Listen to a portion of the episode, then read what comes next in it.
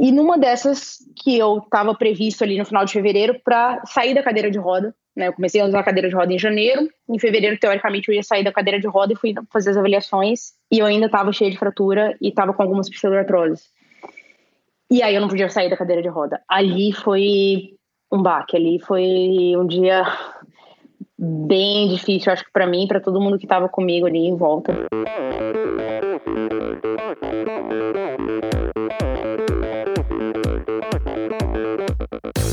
Olá pessoal, aqui quem fala é Renata Falzoni. Olá, eu sou Tim Don. Eu sou Jaque Mourão. Olá, eu sou João Paulo Diniz. Eu sou Adriana Silva. Oi, eu sou Mauro Ribeiro. E esse, é o Endorfina Podcast. Valeu, até mais. Sou Michel Bogli e aqui no Endorfina Podcast você conhece as histórias e opiniões de triatletas, corredores, nadadores e ciclistas, profissionais e amadores. Descubra quem são e o que pensam os seres humanos que vivem o esporte e são movidos à endorfina.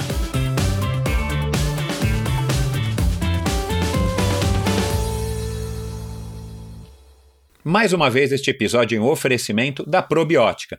Por sinal, tenho certeza de que você já tem acompanhado o trabalho muito legal que a Probiótica vem fazendo, investindo não apenas na fabricação de produtos de primeira linha, é claro, mas também ao patrocinar provas e atletas. Aliás, parabéns à Probiótica pela iniciativa.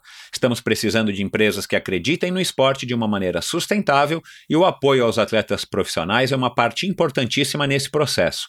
Aliás, muitos atletas já comentaram a esse respeito aqui no Endorfina. A probiótica produz uma linha específica de suplementos da mais alta qualidade para os esportes de endurance, tanto para os seus treinos quanto para as provas. Você encontra uma linha completa de carboidratos, desde o tradicional Carbap Gel até o Carbap Pós 4x1, diversos tipos de proteínas, energéticos como a D-ribose e a destrose, glutamina, creatina e os BCAAs que seu nutricionista já deve ter recomendado. Estes produtos e toda a extensa e completa linha de suplementos da probiótica você encontra na Quality Nutrition. Apenas uma loja com experiência, conhecimento e excelência da Quality Nutrition é capaz de oferecer a variedade e o atendimento que você procura. Uma ideia bacana da Quality Nutrition, e que, ao meu ver, foi uma grande sacada do Marcelo Kim, foi a criação dos combos promocionais. Você compra três produtos iguais e ganha um desconto que pode chegar aos 50%. Outra sacada é a Quality Week. Em toda a última semana do mês, cerca de 80 produtos nacionais e importados entram em promoção, com descontos que também podem chegar aos 50%. Além dos três endereços em São Paulo, você pode comprar convenientemente de qualquer lugar do Brasil através da loja virtual da Quality Nutrition. Você tem literalmente na ponta dos dedos acesso a uma quantidade inimaginável de marcas e produtos. Acesse qualitynutritionloja.com.br e faça suas compras hoje mesmo. A Probiótica é patrocinadora oficial do circuito Ironman Brasil e 3-Day Series 2019 probiotica.com.br. Acesse o site agora mesmo e conheça a linha completa de produtos da Probiótica. No Instagram, Probiótica Oficial e Quality Nutrition Loja. Siga os perfis e fique por dentro das últimas novidades dessas duas marcas. Olá, seja bem-vindo a mais um episódio do Endorfina Podcast. No episódio dessa semana, episódio que, que segue aí após o, o sucesso de audiência Daniel de Oliveira 2, o episódio da semana passada. Se você não ouviu, vai lá e ouça como é que o cara consegue, conseguiu fazer o duplo Deca Ironman, duas vezes o Iron, duas vezes o Deca Ironman, quer dizer, ele fez 20 Ironman é, seguidos, ininterruptos, e nadando primeiro, depois pedalando e depois correndo, em distâncias, é, enfim, praticamente absurdas se você quiser fazer de carro, né? E ele fez isso com a energia do próprio corpo e, e, com uma mentalidade muito legal e ele narrou isso tudo aí na semana passada. E esse episódio não menos especial com um, um ser humano aí super diferenciado, uma pessoa super inteligente, que é a Ana Lídia Borba, responsável aí pelo, pelo portal Flows pelo site Flows, pelo portal de notícias e pela empresa de marketing esportivo que gera e trabalha a imagem aí de grandes marcas, entre elas a Probiótica, patrocinadora, que orgulhosa patrocinadora do Endorfina Podcast, dos triatlons da Unlimited Sports, né, a, a série Iron Man, mais agora recentemente o What Hoot Brasil. Aliás, na semana que vem vocês vão ouvir um episódio muito legal com, com o Fernando Palhares, que já teve por aqui para falar do Fodax Man e agora ele vai falar do Outhoot, que está sendo lançado é, a primeira edição no ano que vem. E a Ana que vai que já está trabalhando aí as imagens e tudo mais, é a agência responsável. Entre outras marcas que a Ana trabalha, entre outras grandes marcas e, claro, a Casa Brasil, um evento de sucesso que ela criou é, na época com os sócios dela e que é, agora recentemente em Kona teve a quarta edição e novamente um sucesso. E desde o comecinho, quando eu lancei o podcast, eu muita gente não sabia o que era um podcast. Eu liguei para Ana, ela já estava antenada o que, era um podcast, pedi apoio na divulgação. Ela tinha acabado de lançar o Flows. E, e desde então eu, enfim, eu acompanho o trabalho dela e tenho interesse em trazê-la para cá. Mas agora, recentemente, eu ouvi um podcast, é, Iron Woman, para quem quiser, vai lá e, e, ouça, eu vou colocar os links no post do episódio de hoje, com a Ana Lídia Borba. E, cara, me chamou muito a atenção porque ela, além de falar um inglês é, praticamente impecável, ela fez colocações muito interessantes sobre a, a, a previsão para Kona. Na verdade, ela participou também para contar um pouquinho da história dela, mas a previsão para Kona. E, e aí eu falei, puxa, cara, tá na hora de, de chamar a Ana. Entrei em contato com ela, ela tava lá em Kona e acertamos de gravar esse episódio que eu tenho certeza que vocês vão gostar. A gente falou do começo da carreira dela, ela foi atleta profissional. A gente falou da época em que ela foi bailarina, que ela dançou, ela chegou a jogar polo aquático, ela praticou uma espécie de kata do Kung Fu, um tal de Wushu, um primo aí do, do Kung Fu. É, e ela foi atleta profissional, começou, claro, como amadora, e aí ela, ela, contou um pouco de como é que foi essa transição. Ela teve um acidente que foi um marco na, na vida dela, ela ficou entre a vida e a morte por um tempo. E, e, nessa passagem ela, ela acabou, durante o processo de recuperação, ela acabou, enfim, é, emergindo ou é, experimentando uma outra seara aí na, no lado aí jornalístico do teatro, chegou a cobrir provas, chegou a escrever para a revista O2. E, e aí ela acabou, é, depois de, de, uma outra cirurgia, em decorrência já do acidente ainda, depois de algum tempo depois de uma cirurgia, ela acabou, para não ficar entediada, ela acabou criando o Flows com os sócios na época. E, e, isso já faz aí quatro para cinco anos e ela continua aí firme e forte nesse propósito e tem opiniões muito legais sobre o triatlon. Ela é uma, enfim, vocês vão perceber que é uma, uma mulher bastante versada. Ela é engenheira civil de formação, entre outras coisas. Pessoal, vamos lá, eu não vou ficar falando aqui muito para estragar o episódio de hoje com a Ana Lídia Borba. Como sempre, enviem seus comentários, críticas e sugestões através dos, dos comentários na minha conta do Instagram, é, endorfinabr.com. Você checa e, e, e, confere todos os episódios nos principais apps de podcasts do mundo: Deezer, Spotify, Apple e, e também no meu próprio site entre outros aplicativos de podcast. Você vai lá e procura por Endorfina com Michel Bogli, você acha. E se você acha que esse episódio, que esse trabalho merece algum tipo de apoio, além de você ouvir e replicar, é óbvio, esse é o primeiro apoio que você pode passar, divulgar o Endorfina para os seus colegas, seus amigos. Se você acha que esse trabalho merece algum tipo de apoio financeiro, vai lá na plataforma do Apoia-se e, e você acha o Endorfina com Michel e você vai ver lá direitinho, enfim, quais são as possibilidades que você tem para me apoiar financeiramente.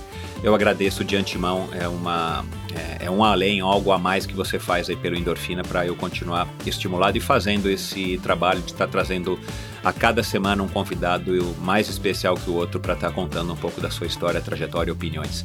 Muito obrigado. Vamos lá agora para um episódio interessantíssimo com a Ana Lídia.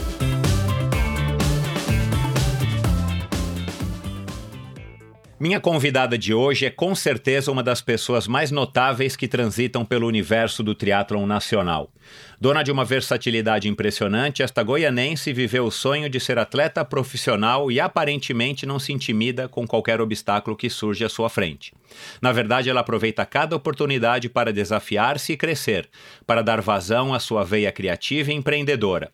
Em 2016, resolveu transformar sua paixão pelo triatlo num negócio, que vem se mostrando cada vez mais próspero.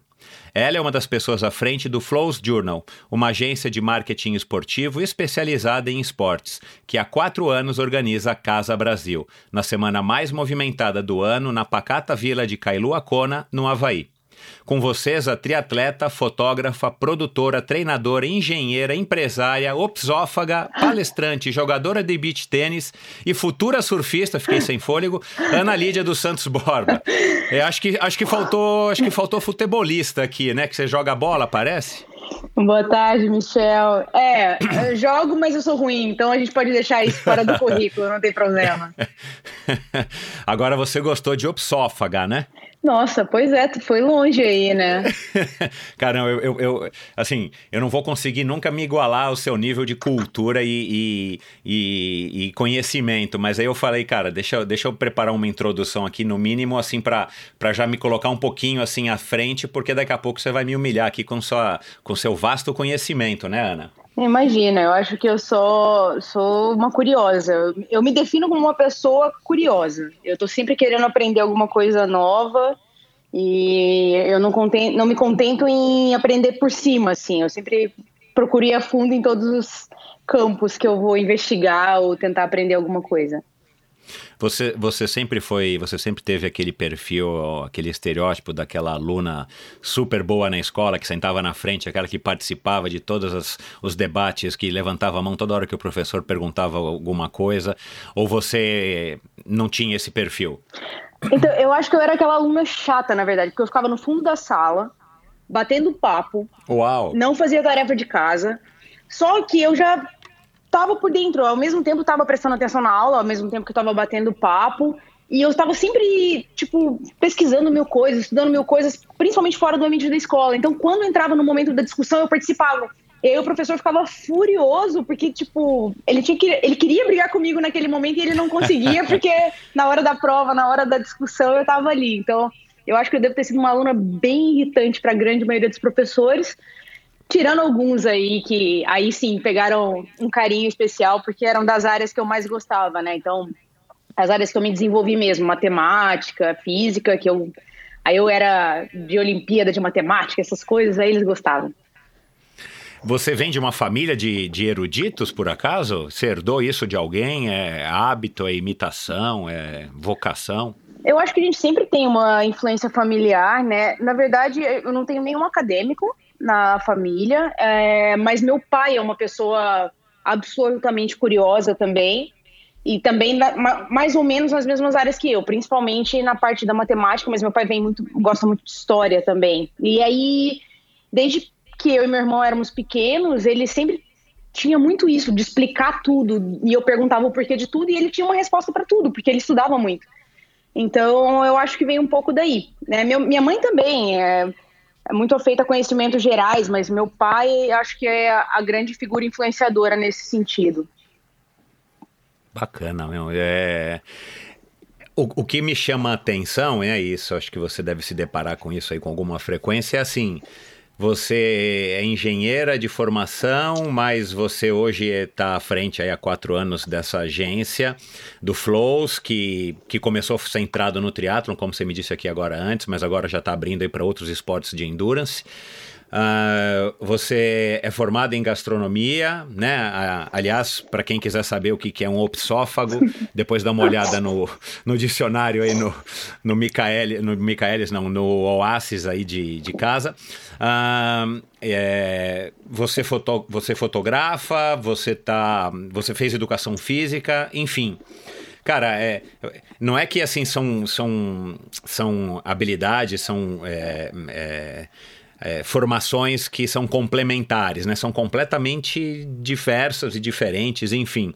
É, que é uma coisa muito legal, né? Porque te dá uma, uma experiência e uma fluência em diversos meios. Eu acho isso muito interessante. Mas quando você, por exemplo, vai tirar visto lá, você entra lá no consulado, você tem que preencher lá na tua ficha qual é a tua ocupação, o que, que você coloca? Depende da ocasião, ou quando você está numa festinha, assim, você se apresenta como o quê? Ah, então. É não, se eu estou me apresentando no ambiente social ou até corporativo, eu me apresento como empreendedora, né? Que é, na verdade, a essência da minha pessoa. Mas se é para pedido de vista, a gente coloca engenheiro, que é uma profissão tradicional ali, né? Faz, uma, faz um filme ali na hora de pedir visto, principalmente quando a gente está ali com os 30 e poucos anos, que não é qualquer um que reconhece.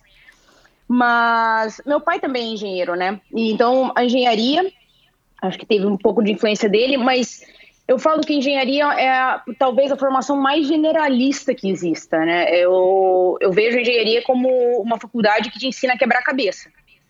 E uhum. depois que tu aprende a, solucionar problemas, é, tu descobre que tu soluciona qualquer outro, né? Que né, qualquer tipo de, de desafio, tu estuda um pouco e tu consegue quebrar a cabeça naquilo ali. Então, a gente, há um tempo atrás eu tinha lido uma pesquisa que das, das, dos cursos tradicionais, né, medicina, direito e engenharia, claro que direito tem muito funcionário público, né, porque a galera estuda para fazer concurso público, mas engenharia era a segunda que tinha maior evasão. Só um em cada três engenheiros ficavam na profissão mas muito por causa disso, porque a gente tem habilidades e disciplinas de gestão, de gerenciamento, de empreendedorismo. Eu acho que acaba abrindo muito o leque de profissões.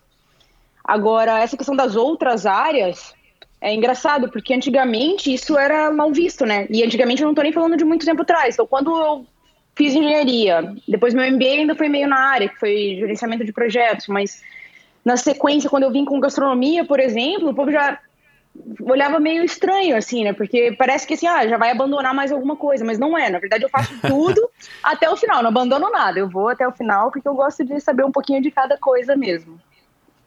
Qual que é o, qual que é o próximo desafio aí? Tem alguma coisa em vista? Além de você dizer que agora no verão você vai aprender a surfar, mas eu digo assim, do, do ponto de vista da carreira e tal, você tem alguma vontade, sei lá, vai fazer história da arte ou sei lá o quê?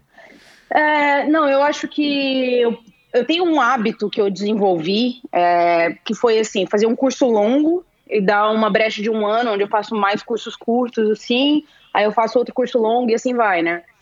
É, então, teoricamente, 2020 é para ser um ano sabático dos cursos superiores Entendi. e mestrados e afins. Mas eu andei recebendo um convite aí para um MBA em marketing bem interessante fora do país, então se virar, talvez seja o próximo desafio. Realmente ir um pouco mais a fundo nessa área que hoje é a minha principal área de trabalho, é o, é o meu mercado e é uma coisa que eu estou amando fazer. O, o, quanto, o quanto, né? Você acabou de falar que você recebeu aí um, um convite, apareceu uma oportunidade.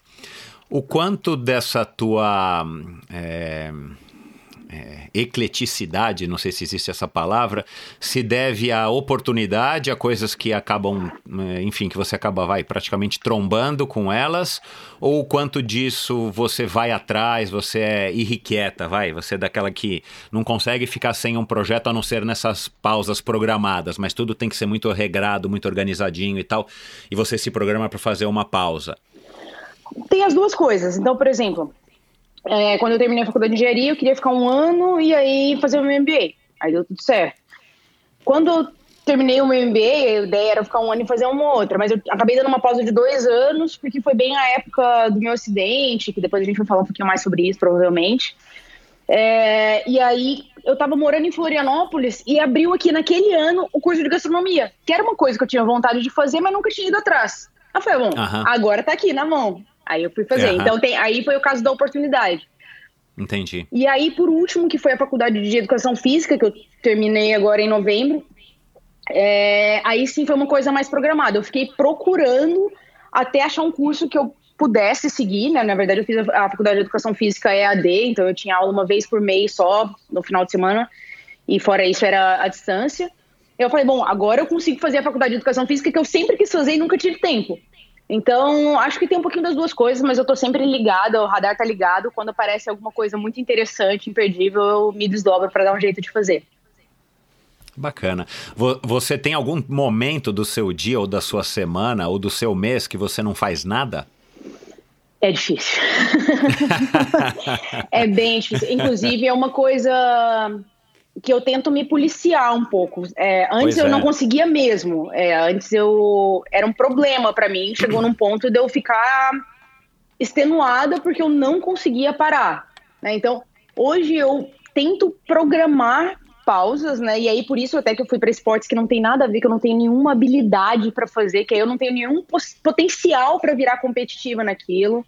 Ou eu me obrigo a parar e ler um livro, mas isso sim, é uma coisa que eu tenho que, entre aspas, forçar na minha rotina, porque senão eu emendo trabalho ou estudo ou, ou prospecção de novas coisas para fazer e acabo não parando nunca. Então, realmente, a, acho que aí é o, o ponto da minha rotina que eu tenho que estar tá mais atenta. Você nadou, né? E você, você nasceu em Goiânia, né? Ficou em Goiânia aí até acho que até a faculdade, né? Se me corrija se eu estiver errado. É, dos 9 aos 19, né? Você nadou e, e, e, você participou aí de competições e tudo mais, como algumas pessoas fazem aí. Esse foi o teu, o teu background, que aliás é super legal, né? Para qualquer modalidade que você venha a fazer depois. E você me, me disse aqui que você sempre foi uma apaixonada pelos esportes que inclusive você era dessas que, que, que, que enfim, já é, prodígio, né, ou com um QI mais alto, sei lá como é que chama pessoas assim que têm essa tua característica de, de, de, de estarem atentas e serem mais espertas do que a média das pessoas. Você, você chegou a saber todas as medalhas que o Brasil tinha ganhado em, em Olimpíadas e tal. É, com, como, é que, como é que isso foi aflorando em você? Foi porque o teu pai também era fanático, tinha um primo, um tio, teu irmão? Como é que, como é que surge isso na, na Ana quando você era garotinha e, e curtia a natação? Você estava envolvida com a natação e a natação, para quem nada sério, é um esporte competitivo, então você tem que treinar, tem disciplina e tudo mais. Mas você era apaixonada por esportes em geral? Isso é a parte curiosa, assim, eu não tenho ninguém atleta na família, ninguém apaixonado por nenhum esporte, assim, hoje eu tenho um primo mais novo que eu, quatro anos, que agora é atleta de Wushu, que é a modalidade como se fosse o kata, só que do Kung Fu, né? Uhum. É, mas nunca tive, né? Então eu fui a primeira da família a ter uma vez esportiva e hoje quem faz esporte na família é muito por influência até. É, é uma coisa curioso, assim, eu desde criança fui muito ativa e obviamente eu gastava minha energia fazendo esportes, então eu nadava, eu faz, já fiz todos os tipos de balé, dança, até meio a contragosto, mas fiz. Joguei polo aquático, fazia todos os esportes que apareceu, no colégio fazia todos. E simplesmente era natural para mim gostar daquilo. E eu sempre fui apaixonada por performance. Eu acho que o, o grande lance com esportes é que eu sempre fui uma apaixonada por performance, gente que faz as coisas bem, qualquer coisa, seja um virtuoso da música, seja um grande atleta, seja um grande uh, cantor, assim, eu sempre fui muito atenta a esse tipo de coisa. E o esporte é muito, a, a performance é muito evidente e é muito valorizada, né? Então acho que talvez por isso, assim. Mas o lance é que na natação eu era muito ruim eu fui insistente mesmo, assim, eu nadei todas as categorias, né, dos 9 a 19 é porque, é do, na verdade, do mirim 1 até o sênior, né, quando eu virei uhum. sênior foi quando eu parei de nadar.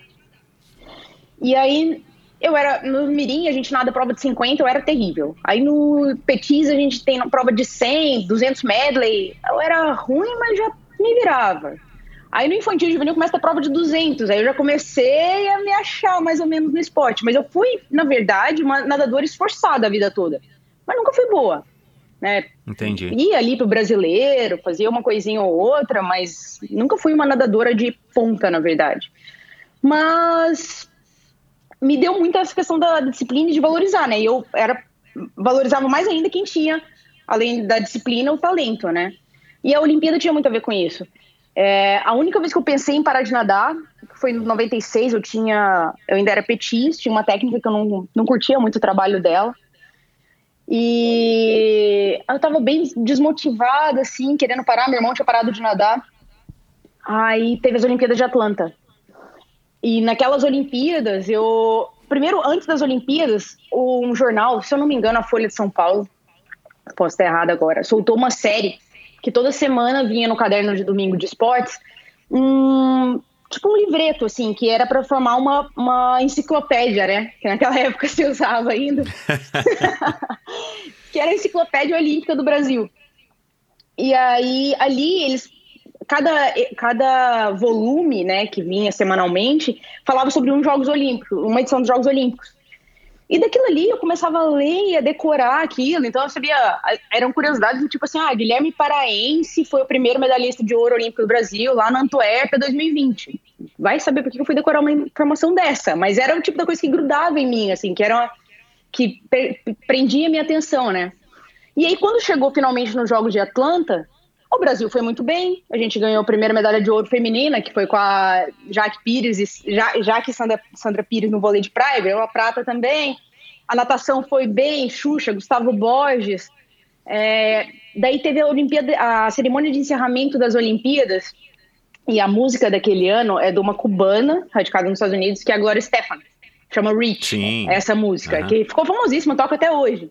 E a letra da música é incrível, assim. Eu já falava inglês na época, assim, então eu, assisti na Olimpíada, ouvindo aquela letra, vivendo o ápice da emoção de ter acompanhado os Jogos Olímpicos, assim, a full. Eu me apaixonei. Naquele momento ali, eu acho que mudou totalmente a minha relação com o esporte, sabe? E dali pra frente, aí eu virei realmente uma uma apaixonada por tudo, por história, por fisiologia, por treinamento, por performance, por, por tudo. E ali, ali sim, eu decidi que eu queria ser atleta profissional algum dia na minha vida, nem que eu tivesse que achar outro esporte. E quando você, enfim, se formou engenheira e você caiu na, na, na vida de engenheira, você ainda tinha esse sonho? Você achava que um dia você conseguiria é, realizá-lo? Ou, enfim, ficou aquele sonho de jovem, adolescente e tal, que, enfim, foi evaporando no, no, no ar e a vida foi te sugando aí para um caminho mais, vamos dizer assim, normal, mais convencional? Eu acho que é o que acontece com a grande maioria das pessoas que não se destacam, né, muito cedo em alguma atividade, né? Então, eu fui nadando, eu, fui, eu me tornei sênior, eu estava no terceiro ano já da faculdade, que eu entrei muito nova na faculdade, eu entrei, tinha recém feito 16 anos. Então eu já estava no sênior da natação, sem grandes resultados, trabalhando, tocando obra sozinha e estudando na fase mais pesada da faculdade de engenharia, que é um curso integral. E aí, naquele turbilhão, obviamente, aconteceu que meu técnico, que tinha sido meu técnico desde a categoria infantil, desde 97, que é um cubano chamado Omar Gonzalez, é, foi contratado pelo Minas Tênis Clube e se mudou para Belo Horizonte. E aquilo ali foi um momento de ruptura, assim. Eu falei, ah, bom, acabou aqui, né? Levei enquanto deu o esporte, mas não, não cabe mais na minha vida, na minha rotina. E aí fiquei levando a academia, fazendo o um basiquinho ali de atividade em Goiânia. física. Em Goiânia ainda, porque eu fiz a faculdade de engenharia na, na Federal de Goiás. Ah, legal. E, bom, eu trabalhava, meu pai tinha uma construtora na época, então eu trabalhava na construtora dele, mas tinha começado a trabalhar ainda no primeiro ano de faculdade, então já, já tinha um cargo, apesar de ser estagiária, né, eu já tinha responsabilidades ali bem, bem mais avançadas que meu nível acadêmico. E, e aí foi quando o esporte ficou de lado. E aí aconteceu uh, de eu ter uma crise de estresse, uh, ainda em 2000 e isso foi 2004, eu tinha 19 anos. Eu tive uma. Um dia eu tava na obra, tocando a obra num sábado, assim, um calor tradicional de Goiânia, e eu comecei a bater queixo de frio, muito frio, tremendo, e acordei no chão com um monte de pedreiro em volta, preocupados, né, obviamente. Fui parar no hospital, passei bateria de exame e fui diagnosticado com estresse. E o médico, muito sensato, falou: Ah, eu acho que você devia fazer uma atividade física. eu falei, que bom, isso aí eu sei fazer. E, e foi assim que o esporte entrou de novo na minha vida. O, a gente tinha um grupo de corrida da construtora. Eu nunca soube correr, eu era aquela atleta da natação que na, chorava na pré-temporada porque tinha que correr, porque eu era péssima naquilo. É, comecei a correr com eles, aí meu chefe na época dentro da construtora era um arquiteto que era um ciclista master. Aí ele falou: compra uma bicicleta que eu saio pra pedalar contigo. Daí eu fui lá, comprei a bicicleta. Aí o, tec, o professor de spinning da academia que eu ia era técnico do Santiago Ascenso, de triatlon, né? Aí uhum. começou a pilhar, ah, tu já sabe nadar, tu já tá correndo, vamos fazer um triatlon e tal, não sei o quê. Bom, comprei a bicicleta, três semanas depois já tava no triatlon e, aí, e aí só foi. Mas nunca, de maneira alguma, quando eu comecei no triatlon, eu imaginei de novo que eu poderia fazer aquilo profissionalmente. E quando você foi apresentada ao triatlon, você já sabia, né, o que que era? Quando, aliás, quando lhe convidaram, né, para participar do triatlon, esse técnico do Santiago lhe convidou, você já sabia o que que era? Você, você já tinha notícia? Ou, sei lá, foi uma coisa meio tipo, o que que é um triatlon? Como é que é isso? Não, como boa viciada em esportes, né, eu já sabia uhum. o que que era, eu já conhecia a história do Ironman do Havaí inteira, eu era fã da ah, Fernanda legal. Keller, do Leandro Macedo, sabia a história de todo mundo. O Santiago, ele já treinava natação com a equipe que eu treinava há alguns anos, há uns dois anos, assim. Ele treinava com o meu técnico de natação. Então, eu já tinha até uma familiaridade com os resultados do Santiago, por exemplo. Né? Então, é, era uma referência local mas conhecia, sabia bastante sobre o esporte. Só que o que eu via principalmente, né, claro, eu sabia do Ironman, mas não era aquela coisa tipo, ah, eu quero fazer um Ironman. Para mim era coisa de maluco aquilo. Uhum. E o, o triatlon que eu tinha mais referência, apesar é, do Santiago estar tá ali próximo, Santiago era atleta de Troféu Brasil de triatlon, né? Então era o triatlo olímpico, era aquela pancadaria de duas horas. É, e até por isso eu não imaginava que eu pudesse, de alguma maneira, me dar bem no esporte. E aí você começou a praticar triatlon, né? As provas curtas, né? Que, que, que, que são as provas de entrada. E, e, você também me disse que aí no teu primeiro ano você ficou só fazendo as provas curtas. O, o que, que você acha que te, que te alimentou a estar tá voltando e competindo, né, assim, durante, enfim, você não sabia que ia, que, que ia se tornar nem profissional e tal, mas o que, que você acha que te motivou no triatlon, que te deu um gás, é, que, que não era só a corrida, ou você não queria voltar para natação, ou, ou mesmo só a bike, ou qualquer outro esporte? Bom, a, a primeira coisa eu acho que foi bem importante naquele momento para mim é que era uma coisa muito social. Então eu corria com o meu grupo de corrida da construtora, é, eu pedalava com amigos, com um grupo lá do Guilherme Prudente, que era, foi o meu primeiro técnico, né? Ou com um grupo né, que na época treinava o Santiago também. E eu nadava bem pouco, porque era o esporte que eu estava saturada. E o Guilherme mesmo falou: não, desencana da natação, cai na água de vez em quando, vamos aprender a correr primeiro. Aham, uhum, faz sentido, óbvio. Né?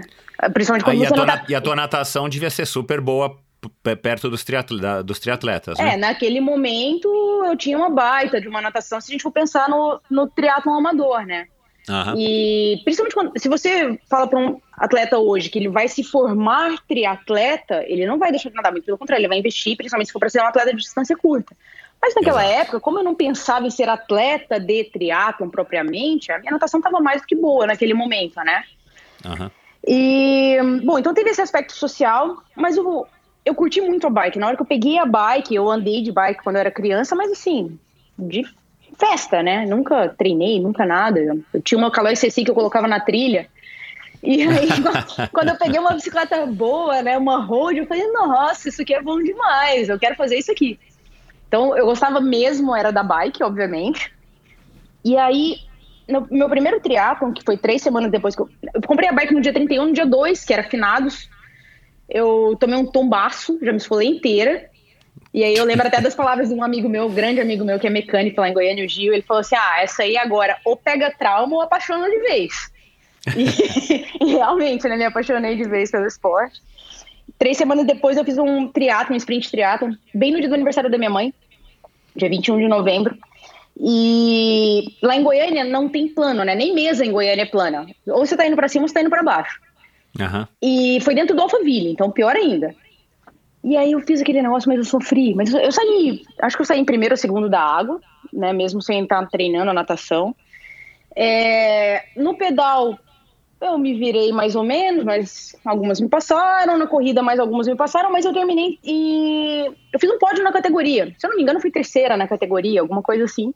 Na minha primeira prova. E, sem nenhum treino específico, sem nada. Eu falei, nossa, tá que legal esse negócio, mas não é possível que é tão difícil, né? Aí, de insistência, uhum. eu fiz inscrição no Troféu Brasil de Triatlon, que era duas semanas depois em Santos. Tava todo mundo naquele oba ah, vamos pro Troféu Brasil e tal. Na época, o Troféu Brasil tinha 1.200, 1.300 pessoas na última etapa do ano tal. Vamos para Santos, vamos para Santos, não sei o quê, vamos de ônibus. Falei, ah, vamos para Santos. E aí eu fiz o, o, a última etapa do Troféu Brasil daquele ano, 2004, em Santos. E aí eu nadei legal, pedalei ok, né, para quem tava treinando há um mês. E eu, na corrida, eu sprintei pelo décimo lugar da categoria. que foi, inclusive, contra a Thalita Saab, que hoje é gerente de marketing da Specialized e foi atleta profissional também. A gente tem uma foto horrorosa desse sprint, diga de passagem. Mas eu falei, nossa, não é que esse negócio é legal? Eu acho que, que vale, né? Porque, tipo, cada dia era uma habilidade nova, dava para todo dia melhorar um pouquinho em alguma coisa. E aquilo ali me, me fisgou. E aí, em 2005, né, que era meu último ano de faculdade, trabalhando bastante, entregando o TCC, aquela loucura toda, o que dava para fazer era sprint triathlon, treinando 5 horas da manhã no autódromo ou à noite na academia, nadando 9 horas da noite quando dava. E fiz um ano de sprint triathlon, mas foi legal ainda. porque nesse ano de sprint triathlon eu ainda tive o gostinho de pódio, assim. Na verdade, meu primeiro ano de triatlo eu tive muito mais pódio que provavelmente uns cinco anos de natação na vida, né? Porque eu ganhei brasileiro categoria, né? 18 a 24, ganhei brasileiro de sprint, ganhei brasileiro é, campeonato estadual, ganhei etapa do Troféu Brasil, fui vice-campeã geral do Troféu Brasil naquele ano, fiz as etapas todas, assim. Aí, aí você se diverte, né? Tá indo pra prova, tá claro. ganhando, aí você vai se divertindo, né? Falei, ah, beleza, vou continuar fazendo isso. E aí, 2006, o plano era seguir na brincadeira, mas aí já sem a faculdade e fazendo as provas de distância olímpica em 2006, que era era o plano, mas mudou um pouquinho. Antes da gente seguir, uh, essa história da calóise na trilha, é, você, você quis fazer um pouquinho de mountain bike e tal nessa época. De onde que veio essa história de pegar uma calóise Ceci e colocar na terra? Ah, meu, meu pai, é, não, como eu disse, né, nunca foi atleta nem nada, mas ele fazia de tudo pra gente se mexer, e, enfim. É, a gente, eu e meu irmão fomos criados fora de casa, assim, na rua, na fazenda. É, a gente viajava muito de fim de semana pra fazenda. E uma das, uma das programações que a gente gostava de fazer, lá em Goiânia tem o autódromo, desculpa, o estádio Serra Dourada. E perto do Serra Dourada, na época, não tinha nada, né? Hoje em dia é um bairro super, super populoso, assim, mas na época não tinha nada e tinham várias trilhas, por assim dizer, né? Mas na verdade eram estradas de terra ou trilhas simples, assim, pelas fazendas da região ali, abertas, né? Então a gente ia para perto do Serra Dourada pedalar, mas daqui a pouco eu e meu irmão a gente ia se descambando para esses, esses caminhos de terra, para essas estradinhas assim, para não ficar dando volta no estacionamento do, do estádio.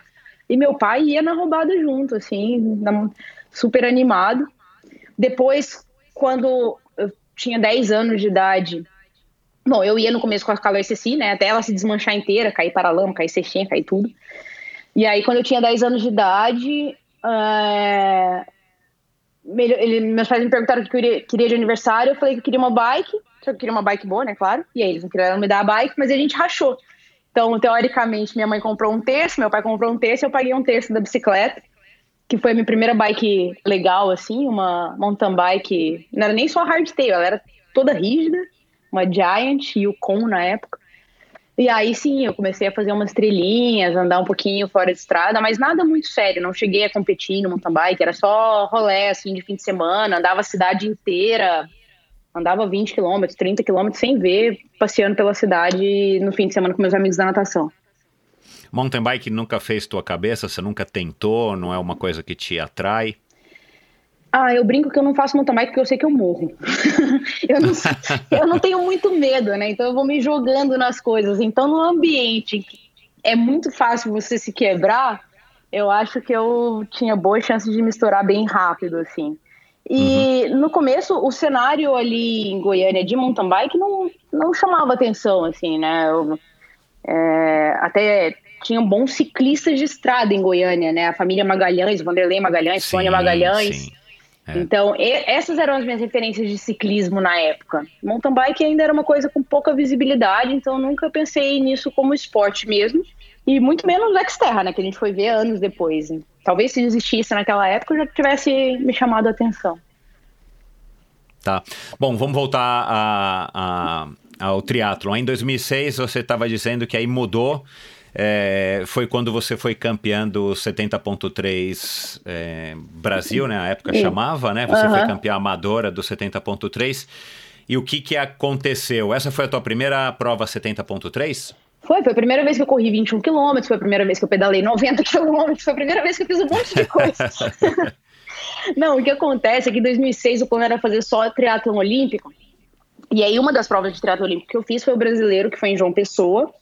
Até foi no dia da minha formatura. Eu era presidente da comissão de formatura, imagina a confusão. Eu tive a colação na quinta, viajei para João Pessoa, a prova foi no sábado de manhã e sábado à tarde, era, sábado à noite era meu baile. Então eu fiz a prova e voltei. E nessa de fazer a prova, eu fiquei em segundo na categoria 18-24. Peguei a vaga para o Mundial de Lausanne, na Suíça, que ia ser no final de agosto. Aí passei. Bom, já estava formado e tal. E em julho eu consegui fazer um bloco de treinos. Foi a primeira vez que fiz um bloco legal de treinos, assim, como triatleta, né? Pensando no Mundial da Suíça. Então fiz bastante subida, fiz bastante força na bike e tal. E aí, quando chegou agosto, meu técnico, o Guilherme Prudente, queria que eu fizesse uma prova para dar uma testada na forma física ali duas, três semanas antes do Mundial. E tinham duas provas no mesmo final de semana. O Troféu Brasil de BH, na Lagoa dos Ingleses, e a primeira edição do 70.3 Brasil, que era em Brasília, né? Foi quando 2006 foi o ano que eles lançaram o circuito mundial de 70.3. E aí eu já tinha feito a prova de BH e ela era duríssima, mas assim, ó, duríssima. É, muita subida, né? A água era congelante, eu é. sempre tive dificuldade com água fria. O ciclismo era duro, mas ok, era bem parecido com Goiânia, mas a corrida tinha uma subida que muita gente virava de costas e caminhava de costas na subida, de tão dura que ela era. e eu só de lembrar daquilo, eu fiquei traumatizada. Eu falei, fazer isso 10 quilômetros, eu tinha doído no ano anterior fazer 25, imagina fazer 10 daquilo. Não, não dá, não tem nenhuma condição. Falei, tá bom, vou pra Brasília, 200 quilômetros de casa, vou de carro, faço 70.3. Nunca tinha feito 20 quilômetros, nunca tinha feito 90, né? Mas vamos lá, só completar. E aí eu fui para a prova de Brasília, nadei bem, eu saí em, acho que segundo ou terceiro da água também, no geral, né, contando pro. Era mass start na época, né, saudosos tempos da largada em massa. É, e saí para pedalar, e o pedal, meu técnico me passou uma ordem, segura a onda. Deixa o povo passar, sem desespero. E eu fiz isso, né? Fui pedalando ali bem na boa, assim, eu fiz 2,52 no pedal da minha primeira prova de 70.3, assim, mas Todo mundo me passou naquela bike. E aí, é, o que aconteceu foi que na corrida estava muito quente e muito seco. Então todo mundo sofreu demais. Brasília, em agosto, era 10% Exato. de umidade e 30 e tantos é. graus, né? É e horrível. aí foi uma quebradeira generalizada. E eu saí para fazer um passo, né? Então eu saí ali no 5 para 1 e no 5 para 1 eu fiquei pro resto da vida. Aí fiz uma meia maratona boa, assim, né? Tipo, 1,44, 1,45, alguma coisa assim. Pra época era uma puta meia, meia maratona, assim. Bom, passei todo mundo de volta. Fiquei em sexto no geral na prova, em primeira amadora. E daí eu peguei a vaga para o campeonato mundial, que assim que eu não tava nem sabendo o que, que era, quando era, como que era a rolagem de vaga. Aliás, ninguém sabia muito bem na época, não sei a galera que já fazia Ironman, já fazia Floripa para pegar a vaga para Kona. Aí eu apareci lá, fui lá, peguei a minha vaga, uma amiga minha de Brasília, Pamela, que competia sempre comigo nas provas, pegou a vaga também, porque ela foi acho que segunda ou terceira na categoria. Pegamos a vaga, já combinamos a viagem, já virou festa e vamos pro Mundial. E depois eu fui pro Mundial da Suíça, de Olímpico, né, na categoria 18 e 24, tomei uma pancada, porque lá todo mundo sabia nadar, todo mundo sabia pedalar, todo mundo sabia correr, né? eu fiquei acho que 18 que também não foi desastroso, né? Mas perto do que eu era na natação, já era muito melhor no triatlo, mas realmente triatlo olímpico ficava claro mais uma vez que não era a minha praia. E aí depois fui pro mundial da de Clearwater para para descobrir realmente que o, o triatlo era onde eu devia ficar. Foi aí que você resolveu se dedicar mais e, e se profissionalizar ou, ou teve um outro momento? Ainda demorou um pouquinho, né? Na verdade, enfim, ganhar Brasília foi legal, foi lindo, mas eu não tinha noção da dimensão do que dava para fazer, até porque meu pedal tinha sido ridículo, né? E daí quando eu fui pro Mundial de Clearwater, também fui no Oba Oba, foi um monte de brasileiro, foi uma festa, foi uma galera de Brasília, que eu conhecia todo mundo, que eu treinava sempre lá, tá, trabalhava lá pela construtora. E, e aí fiz uma prova, fiz a minha prova pensando só na minha prova mesmo, não olhei para lado nenhum, cheguei comemorando e tudo mais. E na época, a madrinha do meu irmão morava em, nos Estados Unidos, morava na Flórida. E ela tinha um Blackberry, um Blackberry né? Modernidade máxima né? em 2006. Morreu o Blackberry, e coitada. Aí, é, e aí a gente terminou a prova, eu falei, ah, vamos pro hotel que eu quero ver o resultado, eu quero ver, eu sabia que eu tinha ido bem, mas eu não tinha noção, né?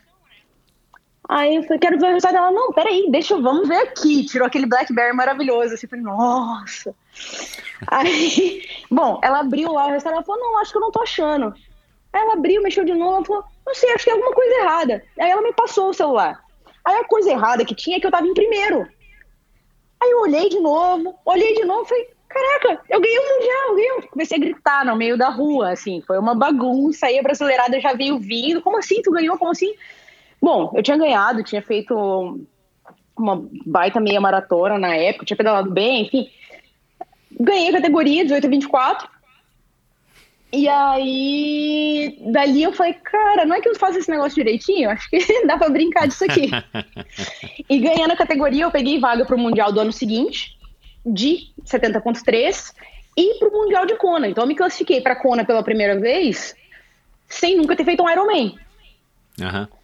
E aí eu falei, nossa, bacana esse negócio, gostei e tal. E aí quando eu voltei, quando eu voltei pro Brasil, eu comecei a treinar com o Leandro Macedo, é, que foi uma baita experiência.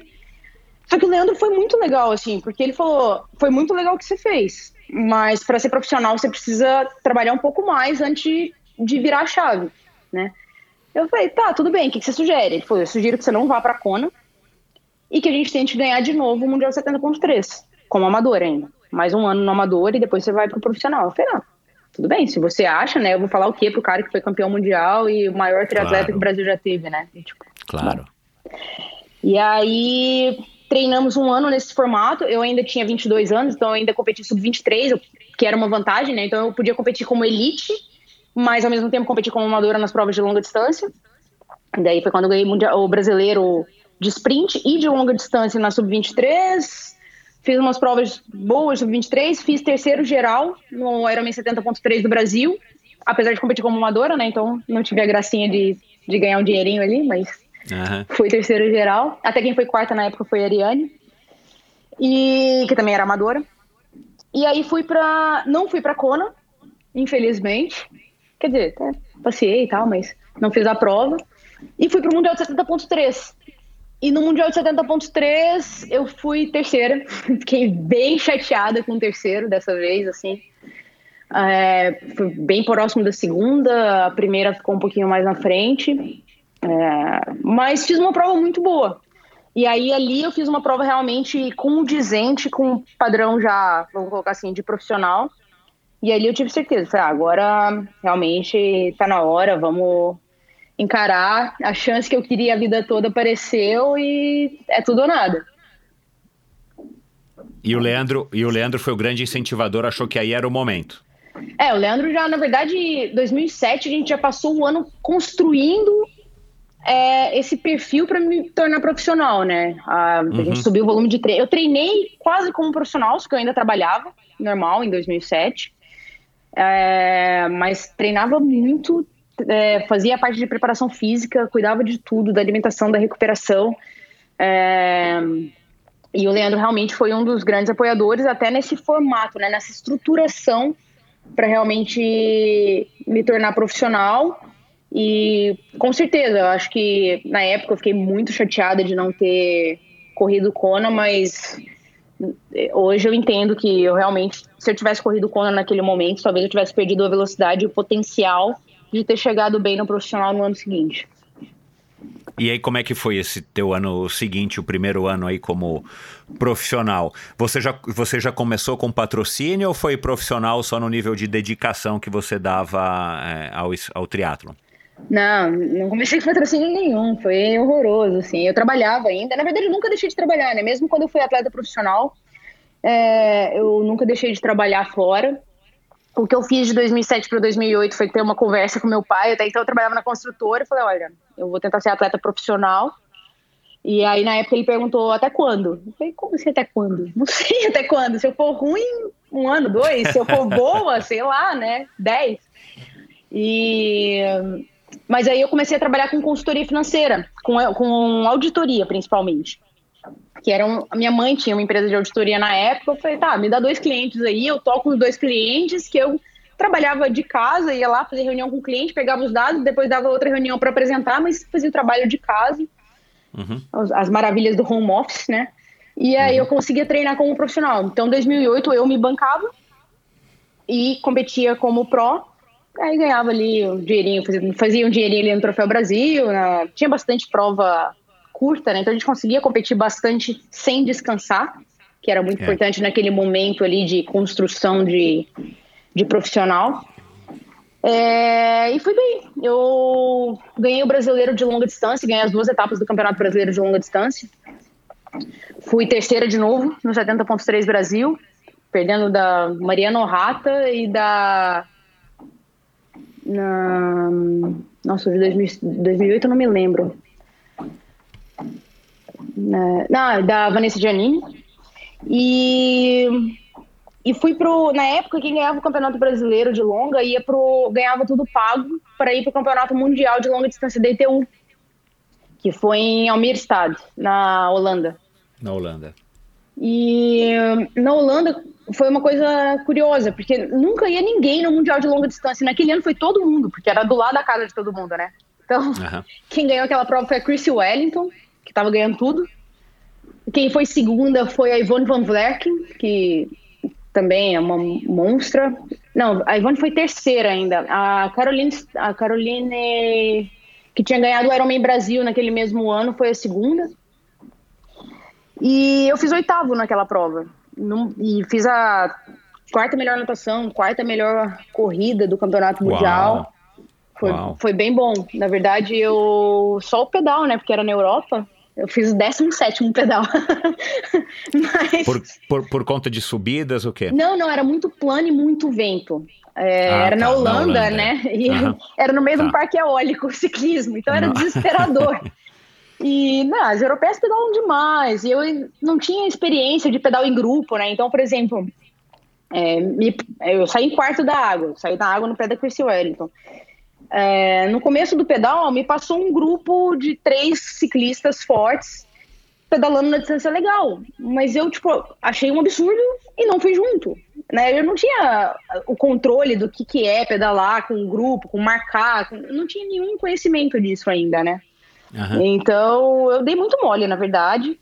E aí, depois na corrida, eu recuperei várias posições, foi ótimo. Sofri. E a distância na época do Mundial de, de Almir era um triplo olímpico, foi 4,5, 120, 30. E eu tinha ah, treinado. Ah, que legal. Foi muito legal. Para mim, provavelmente a melhor distância que já inventaram de triatlo, porque ele acaba bem na hora que você não aguenta mais correr. É maravilhoso. É, é não, é, é maravilhoso, é incrível. Eu ainda quebrei um pouquinho antes, quebrei no 26. Mas.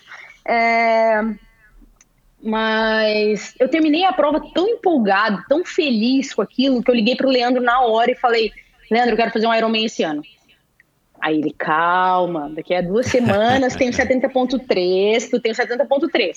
Faz 70.3, depois a gente resolve. Vai, tá bom, vai, paciente. Aí voltei da Holanda, fiquei uma semana ainda passeando na Holanda e tal, voltei, fiz 70.3, podre de cansada, porque eu tinha ficado batendo perna. Fiz terceiro, né, atrás da Mariana e da Vanessa. Na verdade, foi até a corrida com a Vanessa. Na, na corrida a gente fez uns ataques lá e ela riu por último e, e, me despachou no final da corrida. Eu fiquei em terceiro. Terminou a prova, encontrei com o Leandro e falei para ele: eu quero fazer um Ironman esse ano.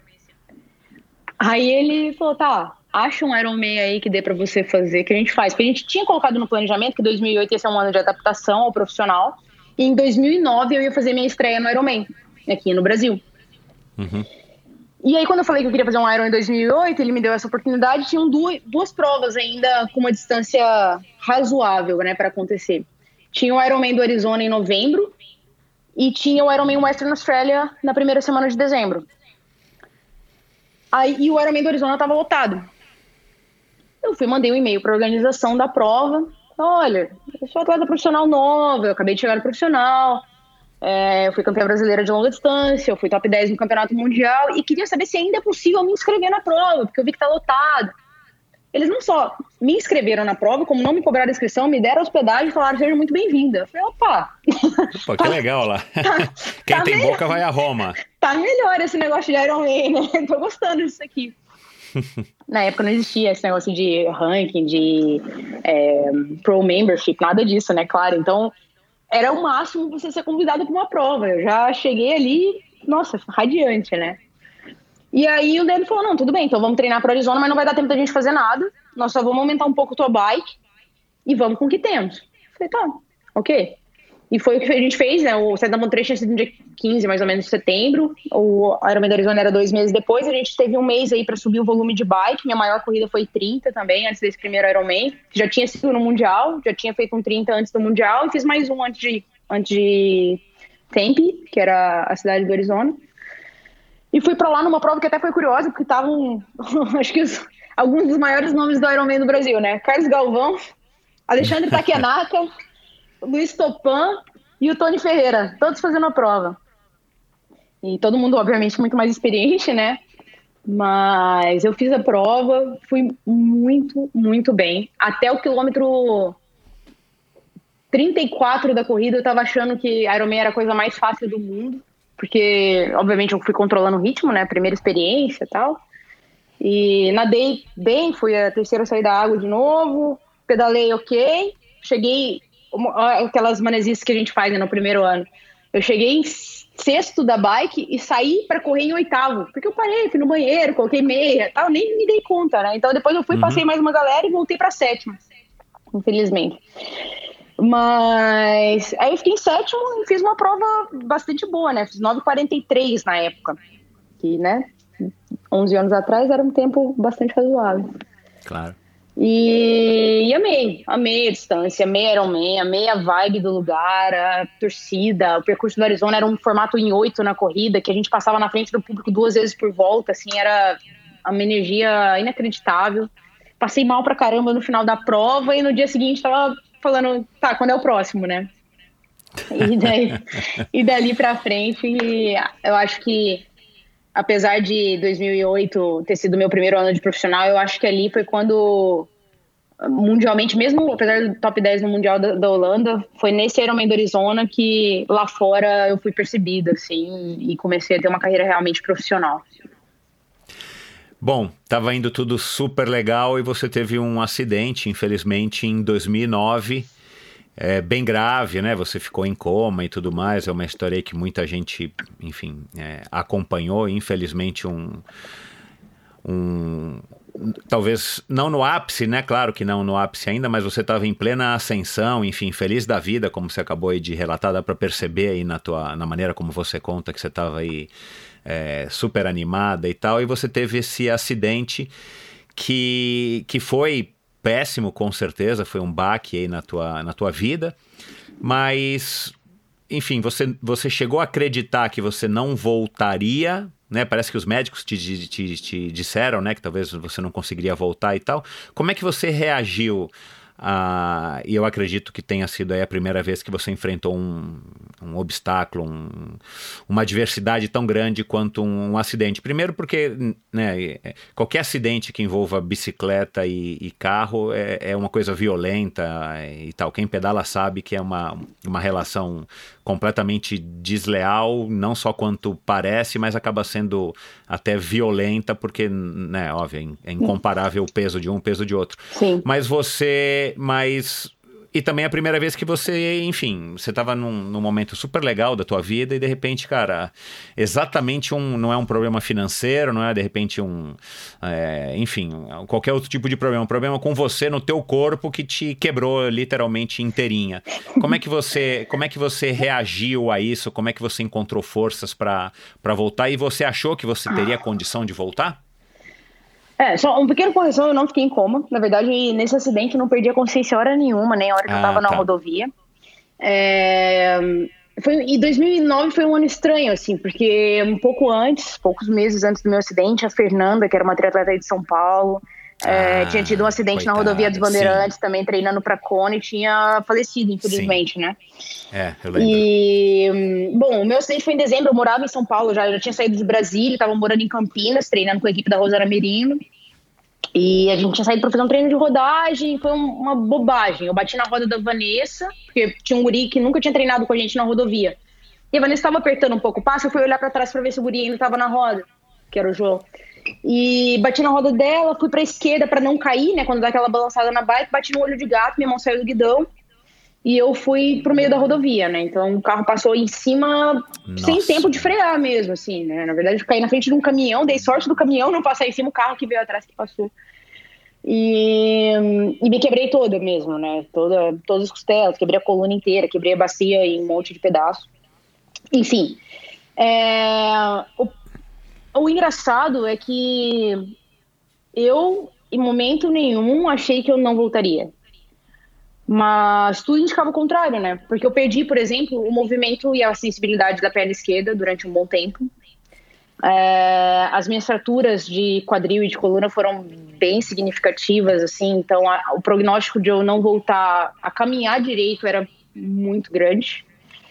É, mas eu não sentia isso, sabe? Então, por exemplo, quando eu tava logo após as primeiras cirurgias de emergência ali, né, de reconstrução de órgãos e tudo mais assim, é, eu lembro que um dia, eu, meu primeiro atendimento foi na Unicamp, no hospital de, né, na universitária ali da Unicamp, a equipe de trauma é uma das melhores do Brasil, então foi, eu tive muita sorte em todos os processos, né, da equipe que me atendeu na rodovia, que é o pessoal ali da, da Autobahn, da CCR Autobahn, o pessoal do trauma da Unicamp, depois no Einstein também, onde eu fui depois tratada na, nas cirurgias posteriores, assim, mas foi todo mundo extremamente hábil. Eu tive paradas, eu tive.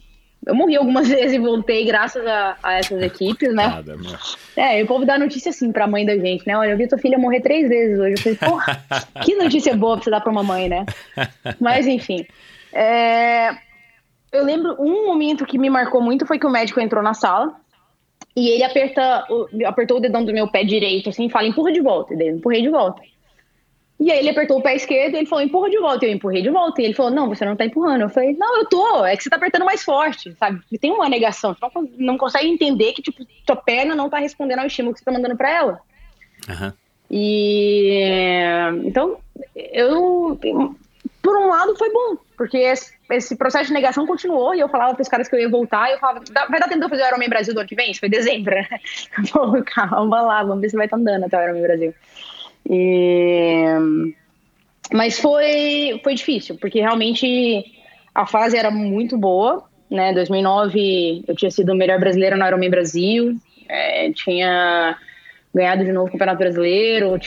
Eu recebi no hospital a notícia que eu tinha sido eleita a melhor atleta do ano pelo Mundo Tri, né? Eu falei, pô, que, que, que timing, né? Então, cara. É, mas, por outro lado, é, a parte boa da gente estar tá em, em ascensão, ou vamos colocar assim, com visibilidade em alta, é que o apoio é muito forte, né? Então, gente, eu recebi visita no hospital de um monte, mas um monte de triatleta, de ciclista que eu nunca tinha visto na vida. É, ligação, cartão, é, mensagem, e-mail, sabe? Era muito apoio, muita gente mandando muita energia positiva, assim, para eu voltar logo. E eu acho que, claro que está em evidência naquele momento ajudou muito nisso, mas eu tenho mais certeza ainda que toda essa energia positiva foi uma das coisas que me deu mais gana, mais vontade, mais energia para passar o mais rápido possível por aquela situação. E você teve algum momento assim de, de desespero, um momento que você falou, cara, lascou, não vou conseguir, agora é, é o fim, enfim. É, não no sentido, né, talvez esportivo também, mas, cara, com, com tantas fraturas e, e, e tal, você olhando, né, pro, pro teu corpo todo dilacerado e tal.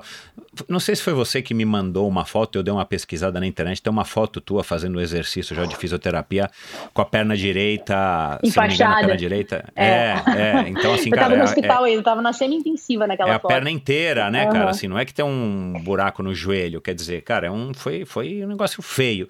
Teve algum momento que você sentiu assim, tipo, um desespero, que você falou, cara, lascou, não vai dar certo?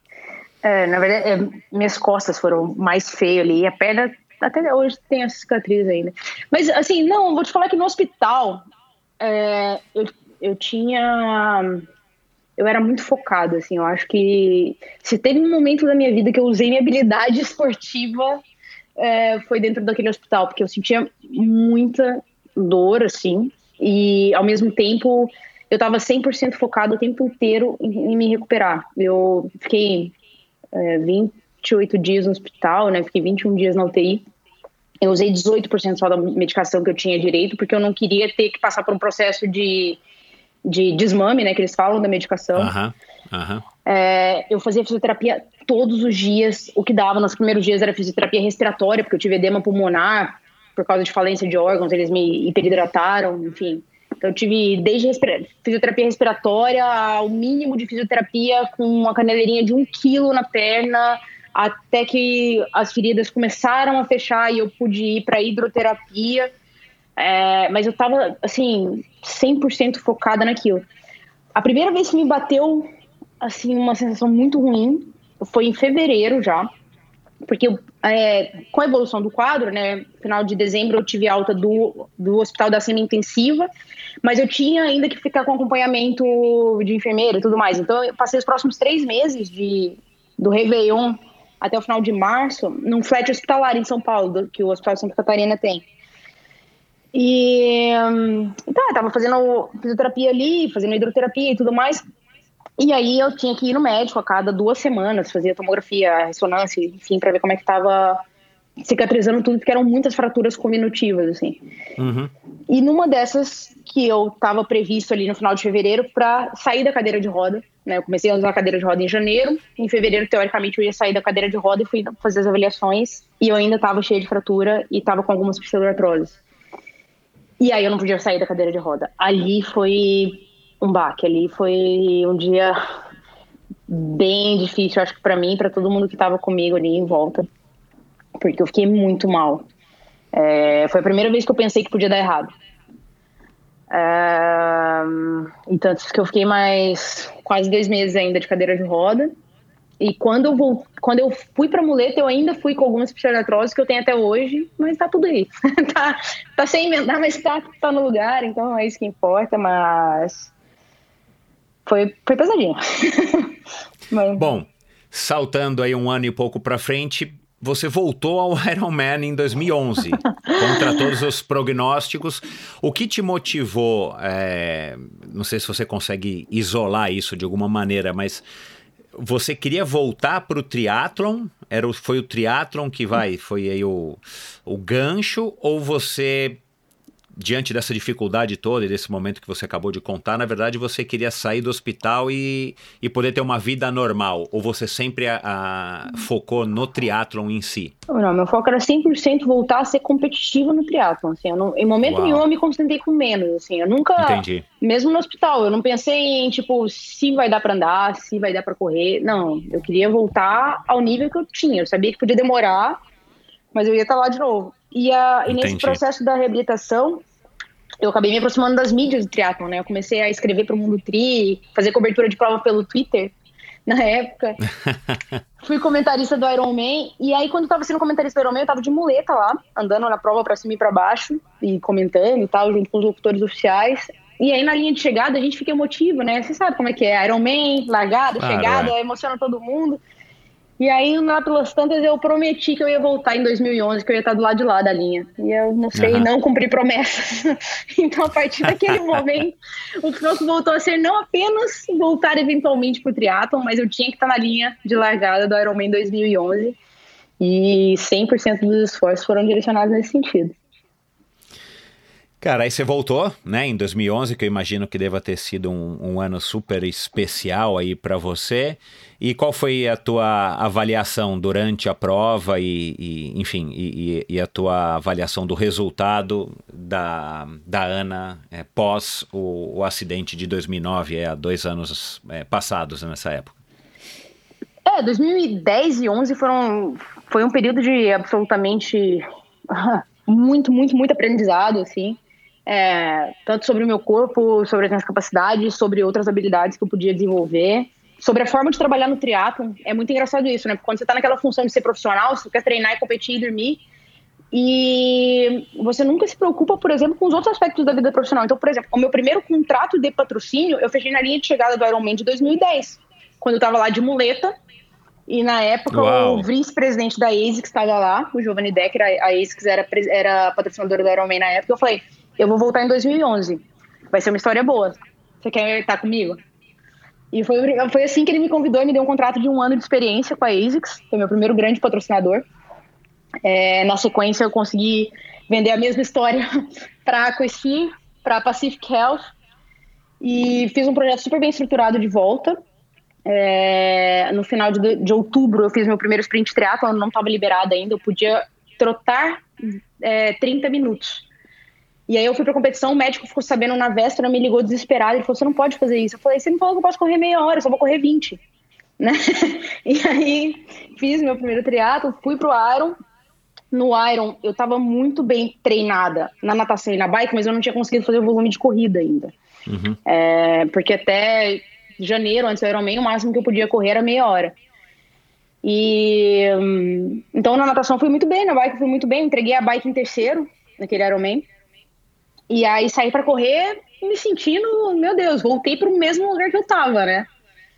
E no quilômetro 20 da corrida eu senti uma lesão, né?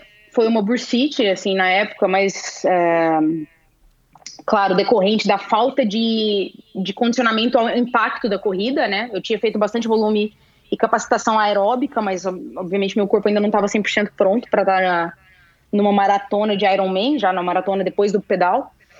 É, e aí eu caminhei 22 km naquela prova. Né, eu estava em quarto, a Soledade tinha acabado de me passar quando eu, quando eu senti a, a, a lesão. E eu parei, não conseguia mais dar nem um passo de trote, porque era uma dor absurda no quadril. Não falei, não vou parar essa prova por nada no planeta. E meu pai caminhou comigo boa parte desses 22 quilômetros.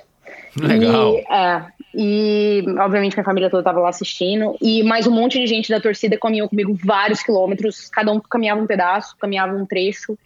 É, eu lembro da Hilary Biscay, é, tratada profissional também, que foi muito bem nessa prova de passagem. Ela cruzou comigo uma hora, né? E ela sabia da história, a gente já se conhecia de outras provas antes. E ela falou para mim assim: ó, não, hoje você não vai parar. Hoje chegar é a sua vitória. Ela falou isso para mim durante a prova, assim.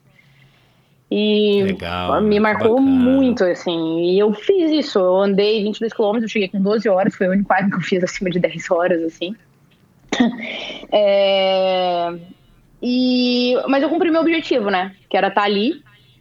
E dali pra frente eu sabia que era questão de tempo, era cicatrizar aquela lesãozinha e depois vieram outras menores, assim, porque o corpo tava se readaptando ao novo formato dele. Eu fiquei um pouco torta, é, meu quadril não claro, voltou é. pro lugar e tal.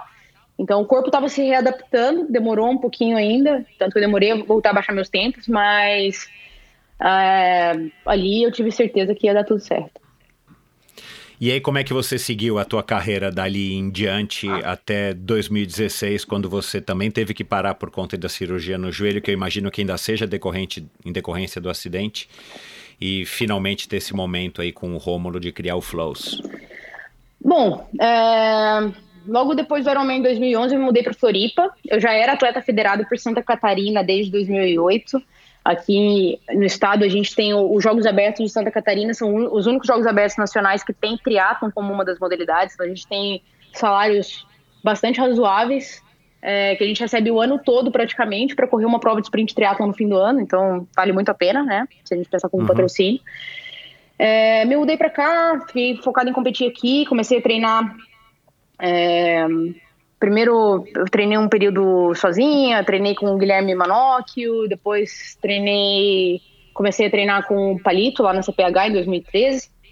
É, mas aí sempre foi focada em reabilitar mesmo, né? Em estar sempre forte. Comecei a ter que me condicionar porque eu perdi muito peso, né? Na época eu estava no hospital, eu baixei de 52 quilos para 38.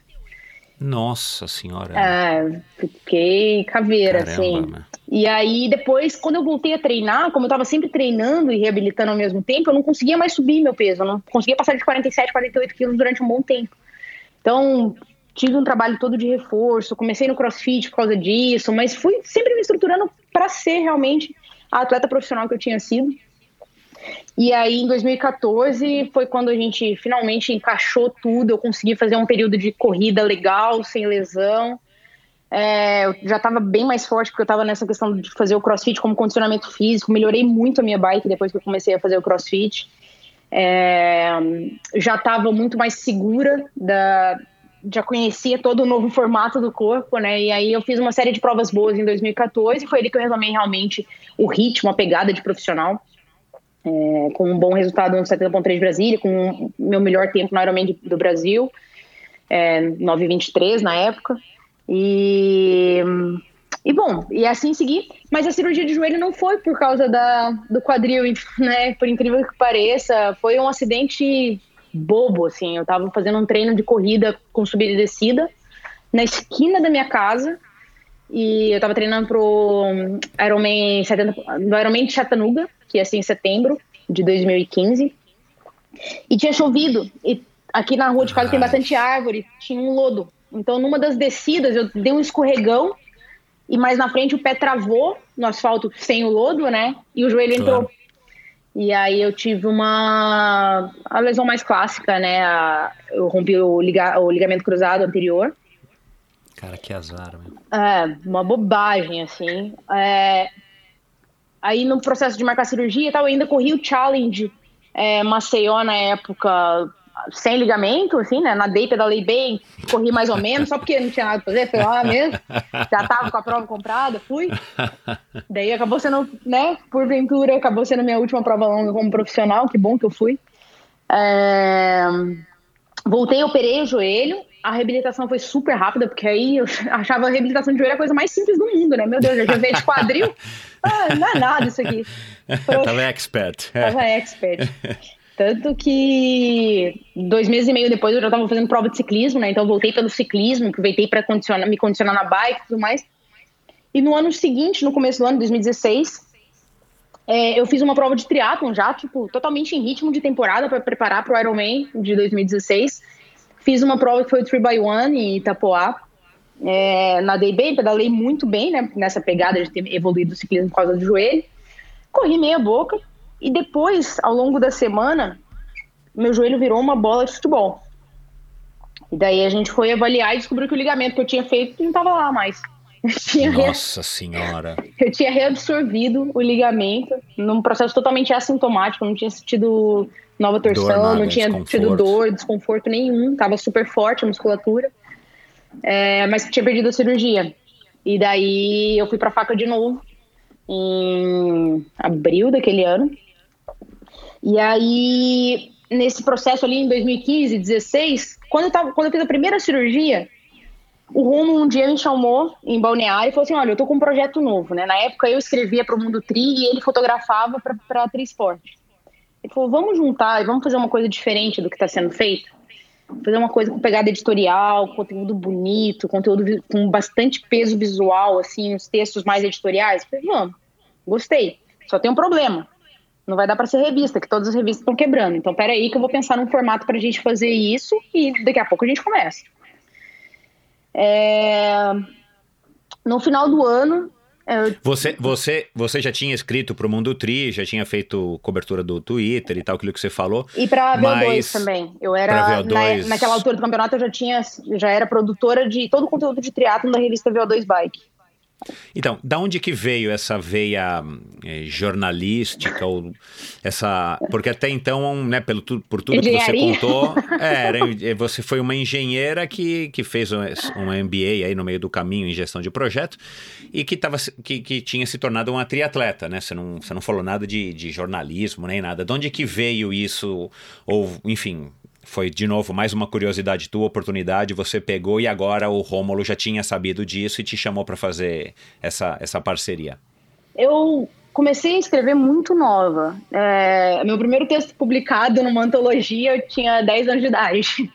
Então Uau. eu sempre gostei muito de escrever e gostei muito de ler. Eu lia, quando eu era criança, eu lia, sei lá, 50 livros por ano, assim, fácil.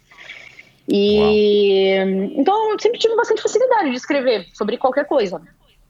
É, no Mundo Tri eu comecei escrevendo coluna de opinião, que começou a, a ter um bom feedback, e daí eu comecei a escrever artigos técnicos. Numa dessas, o Zé Lúcio Cardim, que na época era editor da, da VO2. O2, é. É, ele, ele era da O2 e da VO2, né? Ele acumulava as duas funções. É. Do nada, ele me chamou para escrever um artigo sobre medidores de potência, porque eu estava sempre falando sobre o tema, né? Eu era muito ligada no ciclismo na época, eu tava sempre comentando até na ESPN e tal. A gente tinha alguns grupos de discussão em volta da França e tal, e eu estava sempre nessa parte técnica. E ele falou: Ana, tu quer escrever para mim um artigo sobre medidores de potência? 2012. Eu treinava com medidor de potência desde 2007. Falei, nossa, claro, adoro o tema, vamos embora. E eu escrevi um artigo para ele completíssimo, com tudo que tinha no mercado na época. Virou um artigo de 10 páginas, que foi capa da revista. Foi meu primeiro artigo publicado em, em mídia impressa e foi que a capa legal. da revista. É... E aí dali veio outro convite para fazer outra matéria no mês seguinte, daí veio outra, daqui a pouco a gente, eles mudaram o formato da revista, começaram a usar textos curtos e um texto longo só, e eu comecei a fazer todo esse conteúdo e virei produtora da revista. Então, foi meio natural. Eu fui tendo convites para escrever, fui escrevendo, a receptividade foi boa e fui produzindo cada vez mais, né? E, com, e, isso casava com a sua atividade de, de, de, de triatleta profissional em recuperação da, do, do, acidente? Totalmente. E assim, eu estava totalmente por dentro do meio, estava sempre em contato com organizadores de prova. Nesse processo eu já tinha sido também até diretora técnica de prova aqui do quando antes do challenge ser challenge, teve uma prova chamada Dash 113 em Florianópolis. Que o percurso, por exemplo, foi eu que desenhei na época, o nome, o formato da prova, assim, foi um grupo é, de triatletas daqui, é, que eu coordenava até, né, que criou esse, esse evento. E então assim, eu estava no meio, eu gostava de estudar, eu gostava de escrever e foi assim que eu fui entrando meio que naturalmente na parte de mídia. E o Romulo também, o Romulo, meu sócio, ele é oceanógrafo de formação. e, entrou na, e entrou na fotografia mais ou menos no mesmo caminho, então a gente, acho que até por isso se identificava, né? E, e foi aí que veio esse convite dele. A gente, o Romulo é marido da Talita Amorelli, irmã do Igor Amorelli, então a gente convivia bastante ali no ambiente da CPH, por isso a gente tinha essa amizade. E foi assim que meio que surgiu a primeira ideia, que a ideia do Romulo inicial era do Endurance Sports Journal, seria uma revista na pegada meio Inside Triathlon, para quem é das antigas, assim, que deve reconhecer uhum. o nome.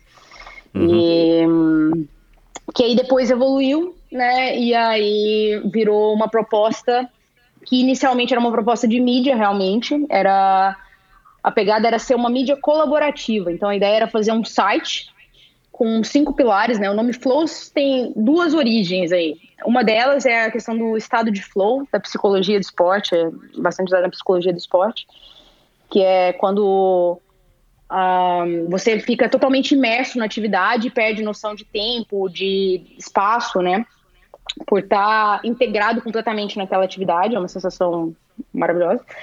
É. Mas também Flows era um, um acrônimo para os cinco pilares da empresa, né? O F de Fueling, que era de alimentação, L de Learning, de aprendizado, de conteúdo técnico que a gente pretendia ter nessa mídia, o O de Overcoming, de superação, conteúdo motivacional, W de Winning, que ganhar, né, competições, cobertura de provas, e o S de Sharing, que era de compartilhar conteúdo, compartilhar conhecimento. Então a proposta da mídia era que a gente ia produzir conteúdo para estar tá dentro dessa mídia, mas que qualquer um poderia se cadastrar e também gerar conteúdo ali dentro daquela mídia. E os melhores conteúdos, obviamente, seriam é, editados no mínimo e publicados na página principal da mídia para gerar realmente um grande portal de informações de conteúdo sobre endurance. É, isso ficou engavetado, eu apresentei para o Romulo essa contraproposta, vamos colocar assim, no finalzinho de 2015. E uhum. em 2016, quando eu fiz a cirurgia do joelho, eu liguei para ele e falei: olha, ou sai do papel agora ou não sai mais, porque eu tenho tempo. não queria ficar parada, ociosa. Né? não, não dava, não tinha nenhuma possibilidade de eu ficar parada. E essa, a segunda reabilitação é sempre um pouquinho mais demorada, né? Mais, mais complicada. Então eu falei, ó, agora tem tempo. E aí o Romulo trouxe um outro amigo dele de infância pro projeto, que é o Alan, que é nosso outro sócio. O Alan é designer e desenvolvedor. E foi quem topou, é apaixonado por esportes também, na verdade o Alan é do surf. E aí ele trouxe um pouco dessa pegada editorial do surf, do skate, que já estavam bem mais evoluídos que o triatlon já nessa época, e foi assim que surgiu a Flows. É, nosso primeiro conteúdo teste o, foi no Ironman de Frankfurt de 2016, o Romulo ia para lá para cobrir o Igor. A gente falou, ah, vamos tentar fazer uma cobertura diferente. E aí a gente foi, fez um hot site dedicado, fez uns conteúdos bem diferentes. Deu tudo certo, falei, tá, beleza, vamos lançar o projeto oficialmente. E aí o melhor lugar para lançar um projeto sobre triatlon é em Kona. E assim claro. surgiu a Casa do Brasil. E foi sucesso instantâneo a Casa do Brasil. Ah, foi exatamente o que a gente esperava, por um lado, mas por outro, a visibilidade foi até maior, assim. Acho que a proposta era muito boa, né? Juntar os atletas no momento que eles estão mais felizes participando da maior festa do esporte, do objetivo máximo, do sonho de cada um deles, né, normalmente, e em que eles nunca tiveram apoio nenhum. Então, o que eu via nas vezes que eu ia para a Kona trabalho, eu ia para lá desde 2013, trabalhando com o Mundo Tri, é que os atletas ficavam cada um num canto, né? Então juntava o grupinho de São Paulo num lugar, o grupinho do Sul no outro, e ninguém se falava, ninguém nem sabia quem estava lá de brasileiro. É com e... exceção do, da, da, parada, né? Do desfile, que as pessoas de alguma maneira se organizavam e se encontravam. E mesmo assim, a Parada das Nações é, junta, mas muita gente não ia porque não ficava sabendo. É, é. Às vezes ia um, não ia família, e depois a família falava, nossa, eu não sabia que podia entrar. Então, as informações ficavam muito desconexas, né? E, consequentemente, as pessoas também. Apesar da ilha ser minúscula, ninguém encontrava ninguém. E com essa questão da Casa do Brasil, a gente começou a oferecer um apoio para os atletas bem antes do Mundial. Então, desde julho, eu já estava ali falando com todos os classificados, já ajudando a formatar a viagem, hospedagem, melhor lugar para ficar, melhor lugar para treinar. E quando chegou lá, que a gente colocou todo mundo no mesmo ambiente, foi muito legal. Saiu todo mundo de lá, né? Em 2016 a gente teve 98 atletas na ilha e saiu todo mundo amigo de todo mundo. E fora hum, as experiências que a gente conseguiu trazer para eles, né? Por exemplo, teve palestra com Craig Alexander na primeira edição da casa. É, a gente começou a premiar os melhores brasileiros, né? Em 2016 a gente não teve nenhum pódio, mas todo mundo que andou muito bem ou que se destacou de alguma forma acabou sendo premiado ali na premiação do Brasil. Então, é, em termos de experiência, eu acho que foi um evento muito positivo e para a gente foi o lançamento perfeito, porque a gente tinha os 98 maiores influenciadores do esporte Ironman no Brasil falando que a Flow tinha chegado, né? Não, é, foi. Acho que o timing não podia ter sido melhor. Agora, me dá um pouco a tua, a tua opinião, tua visão sobre essa relação que o mundo tem, mas a gente não precisa falar do mundo, vamos concentrar aqui o assunto no Brasil. É, do, da, da relação do, do triatlon de hoje que com certeza mudou bastante desde a época que você começou, é, na relação do, do triatlon como comunidade, como esporte, e o Ironman. É, e aí eu, eu abro parênteses para colocar como se fossem duas entidades diferentes, que eu discordo, mas enfim, é notório de que o Ironman cresceu tanto e, e, e a, a, aos méritos próprios, é óbvio, né? Eu sou um super incentivador do Ironman, mas o Ironman cresceu tanto como marca, como empresa, como, como negócio, que ele acabou, parece que se dividindo do triatlon, né? E aqui no Brasil a gente graças ao Galvão e ao excelente trabalho do Galvão. Outro dia alguém me disse que, que o Ironman é, é que, que, que é Unlimited, né? Primeiro Latin, depois Unlimited. O Galvão, na verdade, é o franqueado mais antigo do Ironman e tudo mais. É, e é um dos mais competentes, eu não duvido disso, eu não sei de fato se ele é o mais antigo. Mas, cara, o trabalho que ele fez é, é de se tirar o chapéu, mas isso corroborou com uma tendência mundial para que o triatlon no Brasil perdesse força como esporte, mas ao mesmo tempo ganhasse como Ironman, né, como se fosse uma outra entidade. Qual que é a sua visão? Você acabou de falar assim, ó, os, os 98 maiores influenciadores do triatlon brasileiro. Eu não vou discordar de você, mas por que que você acha ou como é que você analisa essa dualidade entre o triatlon, um esporte que vai está lutando ainda é, é, para se restabelecer e tal. Pra, até você citou agora há pouco tempo, ah, naquela época o, o, a última etapa do Troféu Brasil arrastava 1.200 pessoas. Cara, hoje em dia não é assim. E, e muitas dessas pessoas pararam, é óbvio, mas muita gente que foi atraída para o esporte foi atraída para o Ironman, né? Me, me dá um, um, enfim, a tua visão, e, e cara, eu tô curioso para ouvir essa tua opinião, porque você é uma pessoa que entende e é inteligente, enfim, né? Você tá, é, tá vivendo disso. O que, que você acha disso? Bom, primeiro, obrigado pelos elogios, né? Mas vamos lá. Eu acho que, na verdade, já começou é, se diferenciando muito, né? Então, se a gente pegar historicamente, o triatlon, teoricamente, surgiu ali em 1973, apesar de ter indícios históricos de provas combinando a natação, ciclismo e corrida desde os anos 20. Mas, teoricamente, o triatlon surgiu em 73 ali na Califórnia e o Ironman surgiu em 78, alguns anos depois ali, até por, é, pela família Collins, né, John e Judy Collins, que já tinham feito o triatlon da Califórnia e tiveram a ideia lá que todo mundo conhece de juntar as três maiores provas do Havaí, a travessia de Waikiki, os 180 quilômetros da volta ciclística de Oahu e a maratona de Honolulu, em um grande desafio para descobrir quem, teoricamente, seria o melhor atleta. Bom, a partir daquele momento, eles já criaram uma figura muito emblemática, eu acho, do super atleta, né, do Ironman. E uhum. isso, uhum. se a gente pensar no conceito de ídolo, né, eu acho que já proporcionou para eles uma ferramenta de marketing muito melhor que o triatlon jamais teve. Ninguém é. nunca divulgou o triatlon lá na Califórnia como o, o, esporte que criava um super atleta, né? Era, na verdade, uma forma de condicionamento para o nadador, né? Que é, foi ali que surgiu ali o Super Frog, né? Enfim. Uhum. Então, ali eu acho que o Ironman já deu o primeiro tiro certo no seu lançamento, né? Já criou uma imagem é, endeusada do cara que fazia o Iron Man, vamos colocar assim.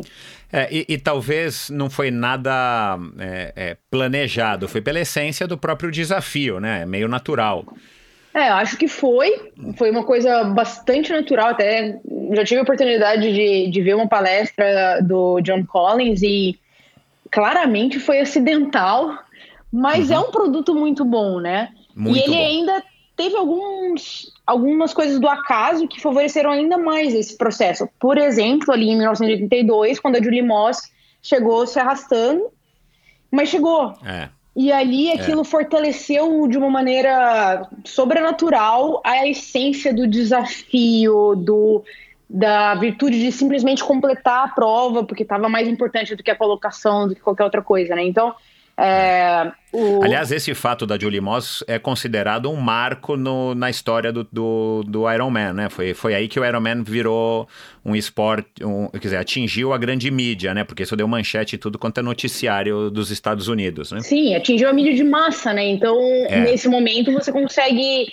é, ao mesmo tempo, falar: olha o tamanho desse desafio, e falar para a massa que você também pode tentar fazer esse desafio, né? Então é, dali para frente veio toda a comunicação do Iron Man, de Anything's Possible, né, que demorou um pouco mais a surgir esse slogan, mas enfim. Então, eu acho que a grande diferença entre a evolução do Iron Man e do triatlon foi que o Iron Man foi beneficiado por ter esse ícone, né, do super homem dos, da, da super mulher que desafiou uma, distâncias que pareciam impossíveis. O Iron e o triatlon no formato standard, tradicional, ao meu ver, só não morreu porque virou olímpico. Se não fosse o processo de ter se transformado em esporte olímpico em 2000, a partir das Olimpíadas de Sydney, uh, talvez a gente já teria visto o, o esporte desaparecer. E nesse sentido. Por, por quê? Porque a partir do momento que o Ironman cresceu tanto, uh, começou a ter uma busca direta dos atletas para ser Ironman. Ninguém queria fazer triatlon mais, todo mundo queria fazer Ironman. Né? Uhum. A gente vê muito esse, esse movimento até hoje, né? Cada vez mais até, eu diria. É... Ninguém chega no... Quantos atletas adultos chegam numa assessoria e falam, eu quero fazer triatlon? Não, cara, o primeiro esporte que ele viu, o primeiro que chamou atenção, o, o desafio, é. é o Iron. Né? Então, mas, mas e, como é, e como é que você argumenta oh, a base do esporte, né? Porque para o cara se tornar um Ironman, tudo bem, o cara pode começar com 30 anos, é. mas é muito mais natural, por razões óbvias, que o cara comece como você começou. Faz Sim. um short, faz um olímpico, e eu, experimenta. É correto, né? Se a gente for parar para pensar do, ter, do ponto de vista do treinamento, ponto é. de vista fisiológico, até do ponto de vista de manutenção no esporte. O que, que acontece? Um cara que nunca então... fez o esporte, ele assiste a largada do Ironman, ele se emociona e ele vai lá e faz é. inscrição pro Ironman do ano seguinte. Isso, é. A chance desse cara, ele não tinha nem bicicleta, não sabia nadar, mas ele vai lá e faz inscrição pro Ironman do ano seguinte. E um ano, aliás, foi até um movimento muito interessante dos caras abrirem a inscrição um ano antes, porque em um ano o cara se vira e faz. Né? É um tempo Isso. suficiente para qualquer pessoa que se dedique, que cumpra o treinamento proposto, fazer um Ironman. Né? É. Só que a chance desse cara ficar traumatizado com o esporte é enorme.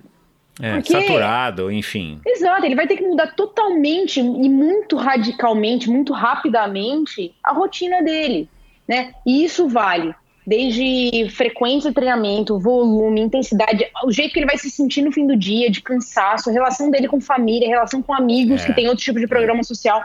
Então, assim, se a gente for parar pra pensar, esse crescimento exacerbado do, do Ironman é, solapando o triatlon, por assim dizer, não é sustentável nem pro próprio Ironman.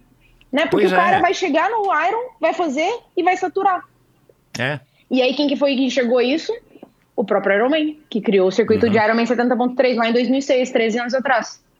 Por Uhum. quê? E por que, que eles falam na prova de Ironman 70.3, como falam, por exemplo, ali em São Paulo, teve o Ironman 70.3 São Paulo, e aí quando o cara chega na linha de chegada, ele escuta, você é um Ironman. Não, você não é um Ironman, desculpa, mas você é um 70.3 meio Ironman, metade do Ironman. É, mas essa foi uma sacada de marketing fabulosa, Mas né, é, cara? por quê? Porque os caras, eles, entre aspas, realizam o sonho de fazer parte daquela comunidade de Iron Man, né? Exato. Numa distância que é muito mais execuível e sustentável para 99,9% da população. Né? Tipo, treinar para um Ironman é muito volume, é muita intensidade, é muito desgaste, é muito tempo, para não dizer do dinheiro. É. Né? Exato. O 70.3 é mais factível para a grande maioria das pessoas.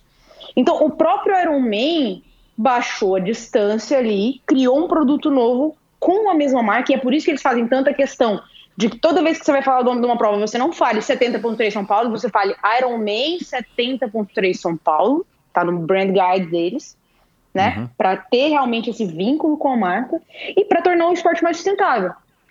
E ao mesmo tempo, nos últimos 15 anos, mas principalmente nos últimos 10 anos, o que a gente viu foi uma aproximação da ITU com a Ironman. Tá sendo bem mais lenta e morosa do que deveria ser.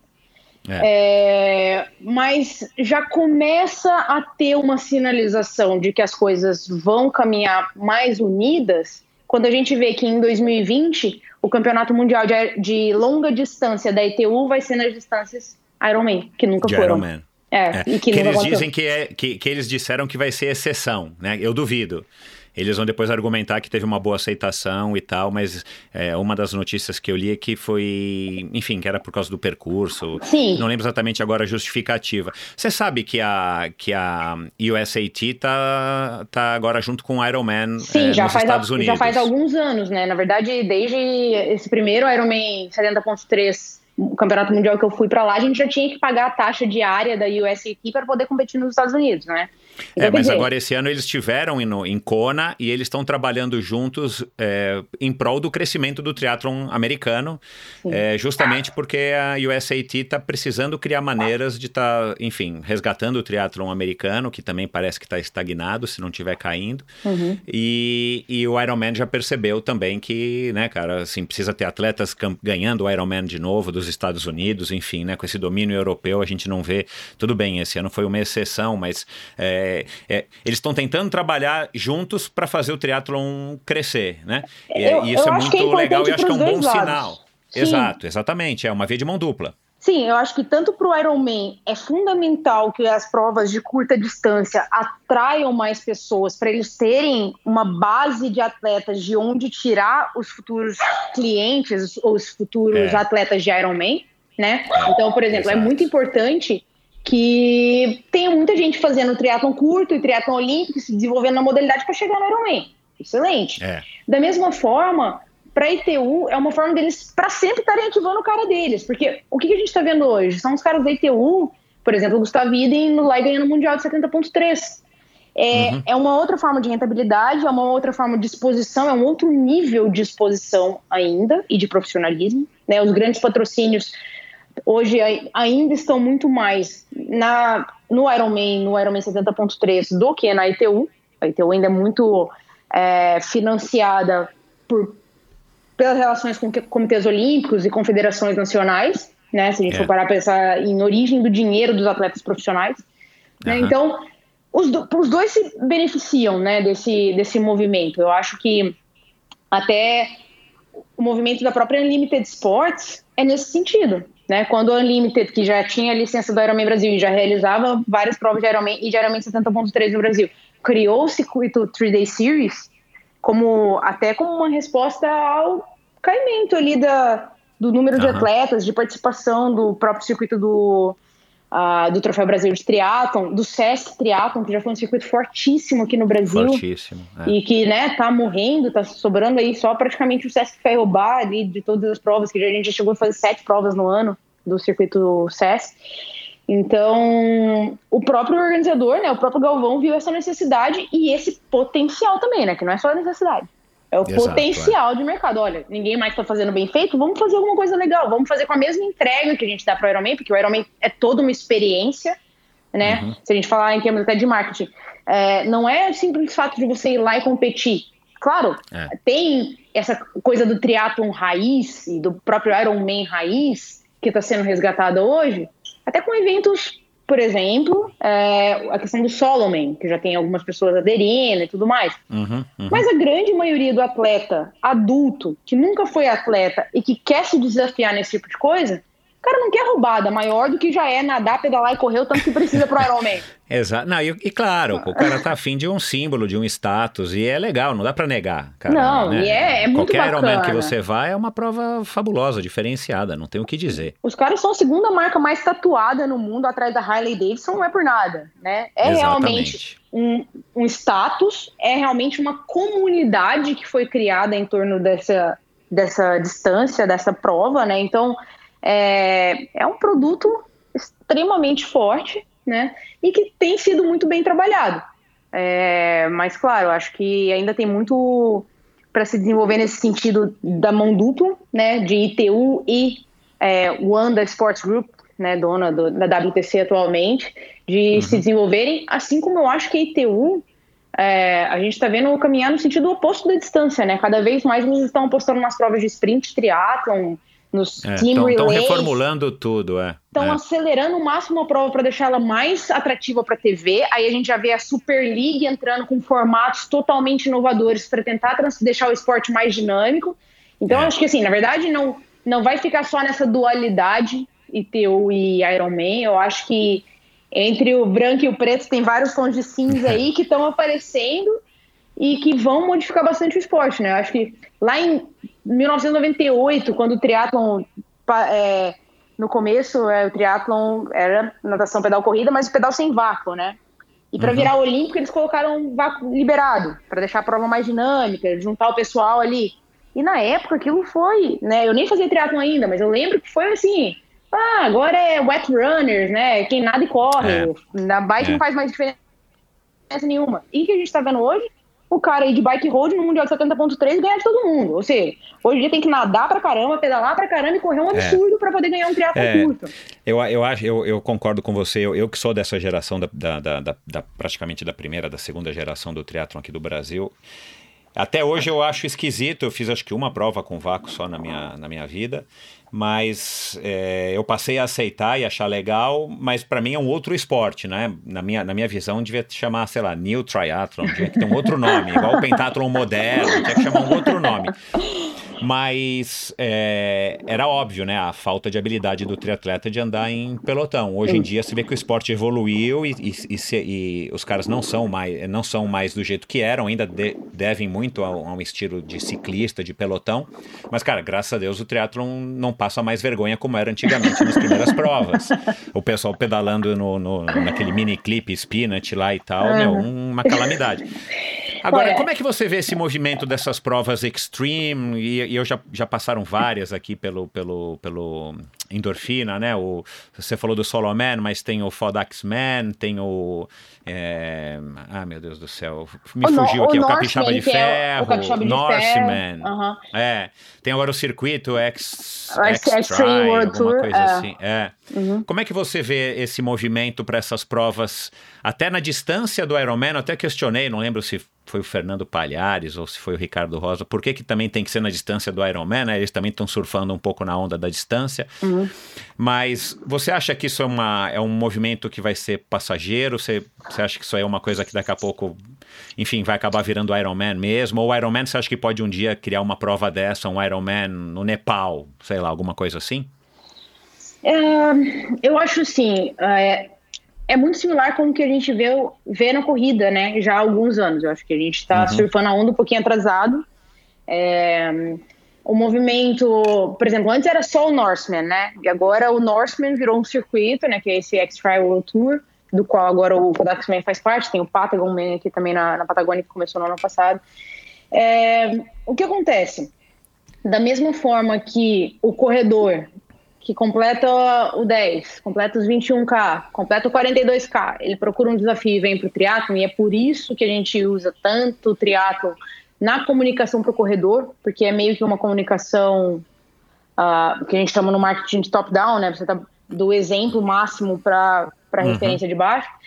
É, o cara que fez o triatlo, fez o sprint, fez o olímpico, fez o meio, fez o Ironman, ele vai procurar um desafio novo. E nem todo mundo tem o talento para procurar o desafio novo, o pódio da categoria, ou um sub-10 no Ironman. Então, para esses caras, começou a ser muito atrativo fazer uma coisa que ninguém fazia, fazer uma coisa diferente. Né? Então, é muito difícil você ver, por exemplo, um triatleta top de Ironman fazendo uma prova de Extreme Triathlon. Né? Uhum.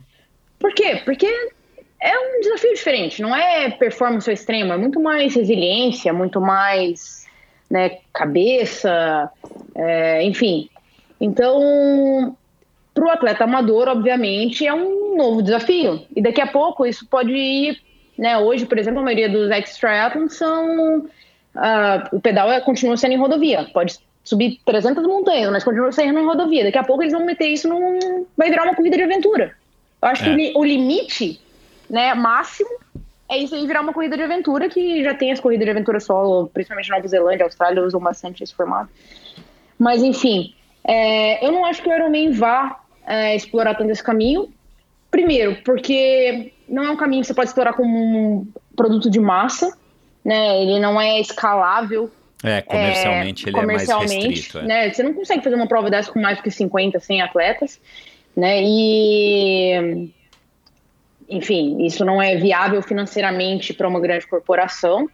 E o próprio investimento deles com tanto sucesso e ampliação do circuito de 70.3 é uma prova de que o caminho oposto, né, tornar o triatlon cada vez mais acessível, é um caminho que está sendo muito melhor, né? Então, é. hoje o circuito de Ironman tem 20 e poucas provas de Ironman, não não estão dando sold out mais com a mesma facilidade que já deram, na época que eram 13, e por outro lado, o circuito de 70.3 tem 120 e poucas provas e estão enchendo.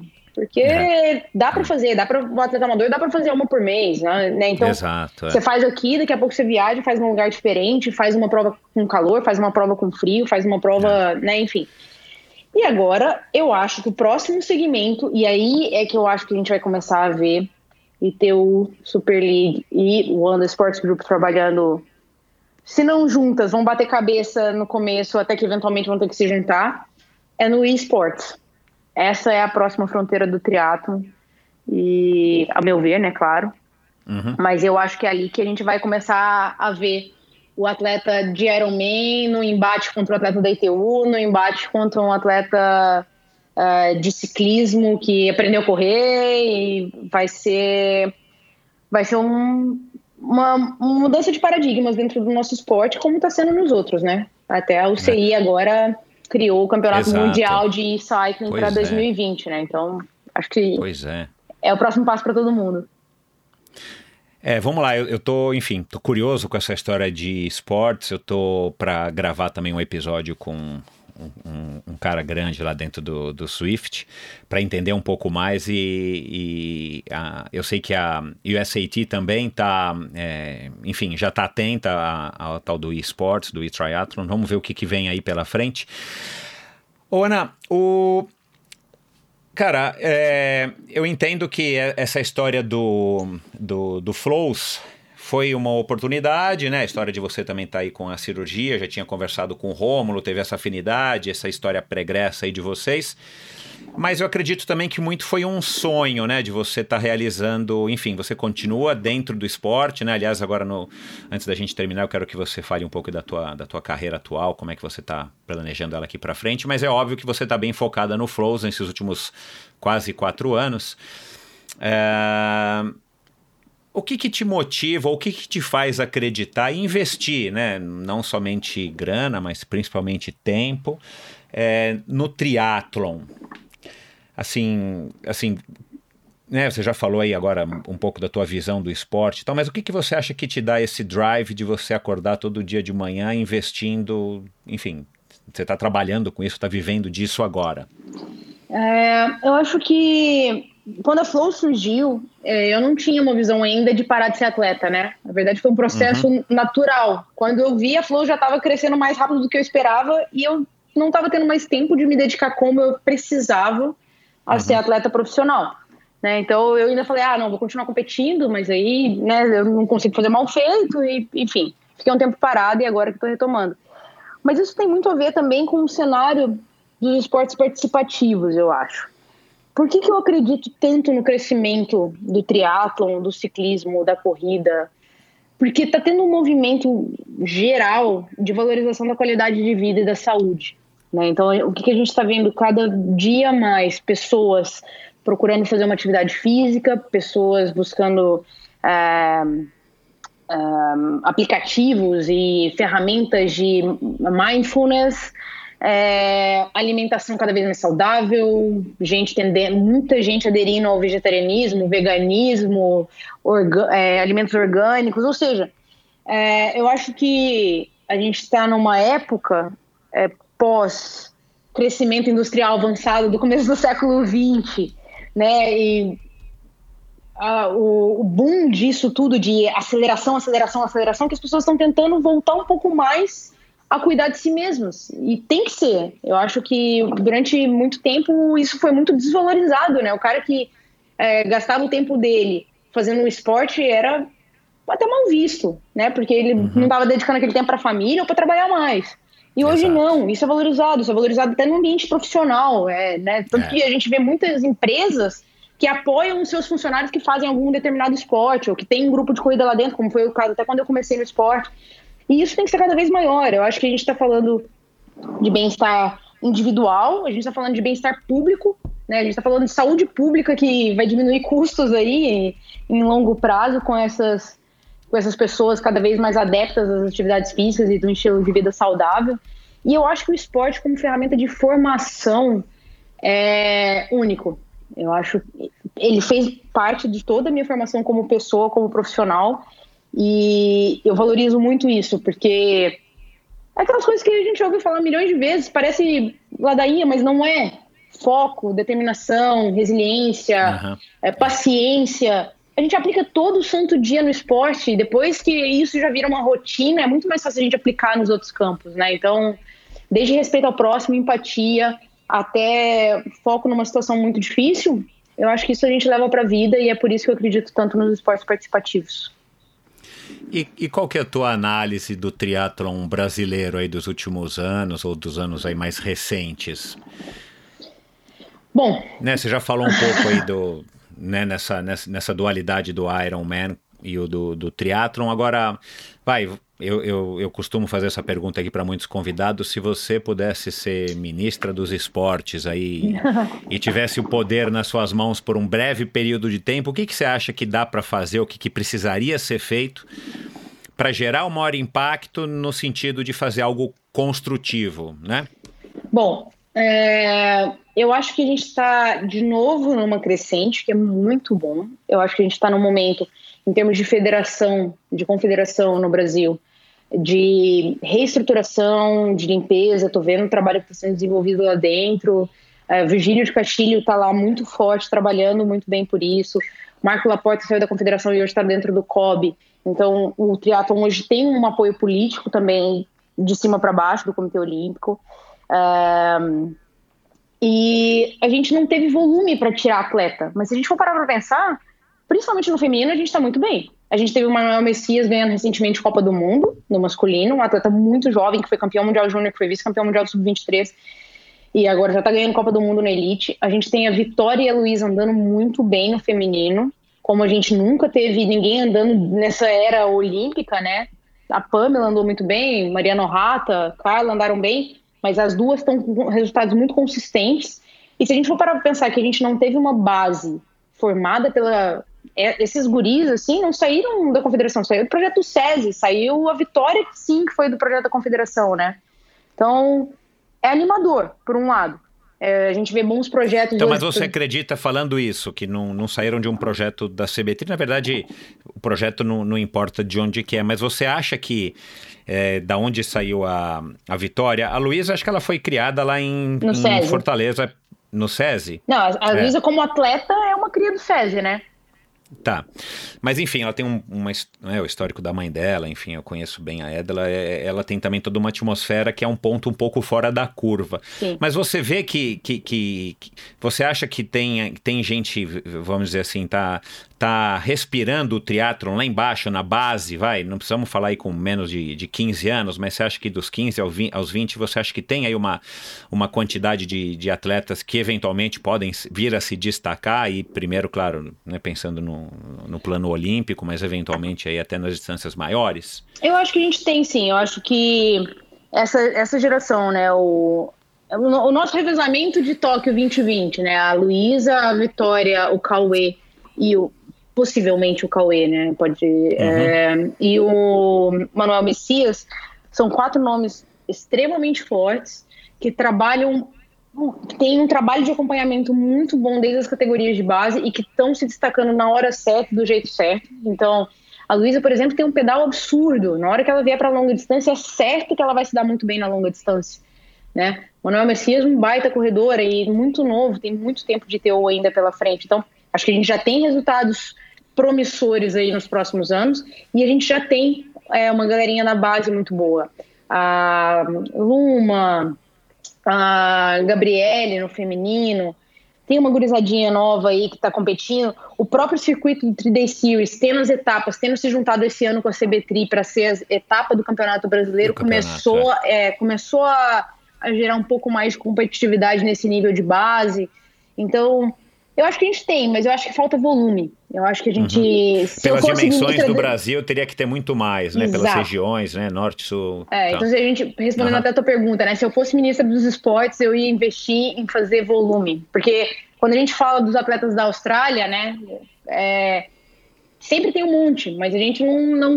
O que a gente não vê é que é, é igual jogar ovo na parede, né? Cada um que uhum. sai tem 11 quebrados. Então, ou seja, tem que ter uh, tem que ter volume para sair realmente alguns atletas que vão levar isso até o mais alto nível de rendimento. E uhum. o mais importante, esse alto nível de rendimento, ele é a referência final, mas ele não é para todo mundo. Ele é para ser referência para ter mais gente fazendo, para ter mais gente resultando nesse cometido é uma coisa de vida. Que se retroalimenta, Exato, é. né? Então, é. no fim, se a gente for para pensar em políticas públicas, principalmente, elas têm que investir realmente é nisso, é nessa base, é uhum. nesse volume, porque é ali que está sendo feito o maior benefício para a sociedade e quem sai dali e eventualmente vira atleta de rendimento é só para retroalimentar esse processo. É. O que que, o que que te tira o sono, assim? Você tem alguma coisa que, que te tira do sério, uma coisa que te dá medo? O que, que me tira o sono? Trabalho me tira, do sono, tira o sono. Né? Eu, tô, eu acordo trabalhando várias noites. Mas. Não, Tem insônia, é? Ah, é? Insônia produtiva, assim. Na verdade, uhum. acontece bastante de eu acordar trabalhando, assim. Ou de eu não acordar, mas ter trabalhado a noite inteira. é, já acordo com várias soluções na cabeça.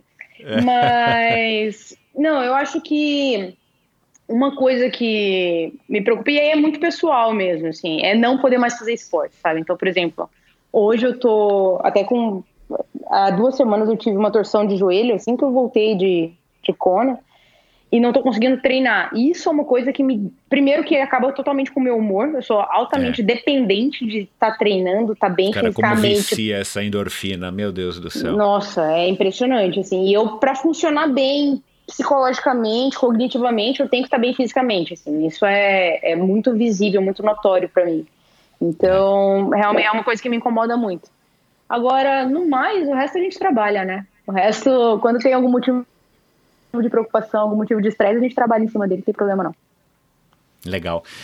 É, antes da gente encerrar, posso te fazer aí quatro, cinco perguntinhas para você responder com a primeira coisa que lhe vem à mente? Com certeza.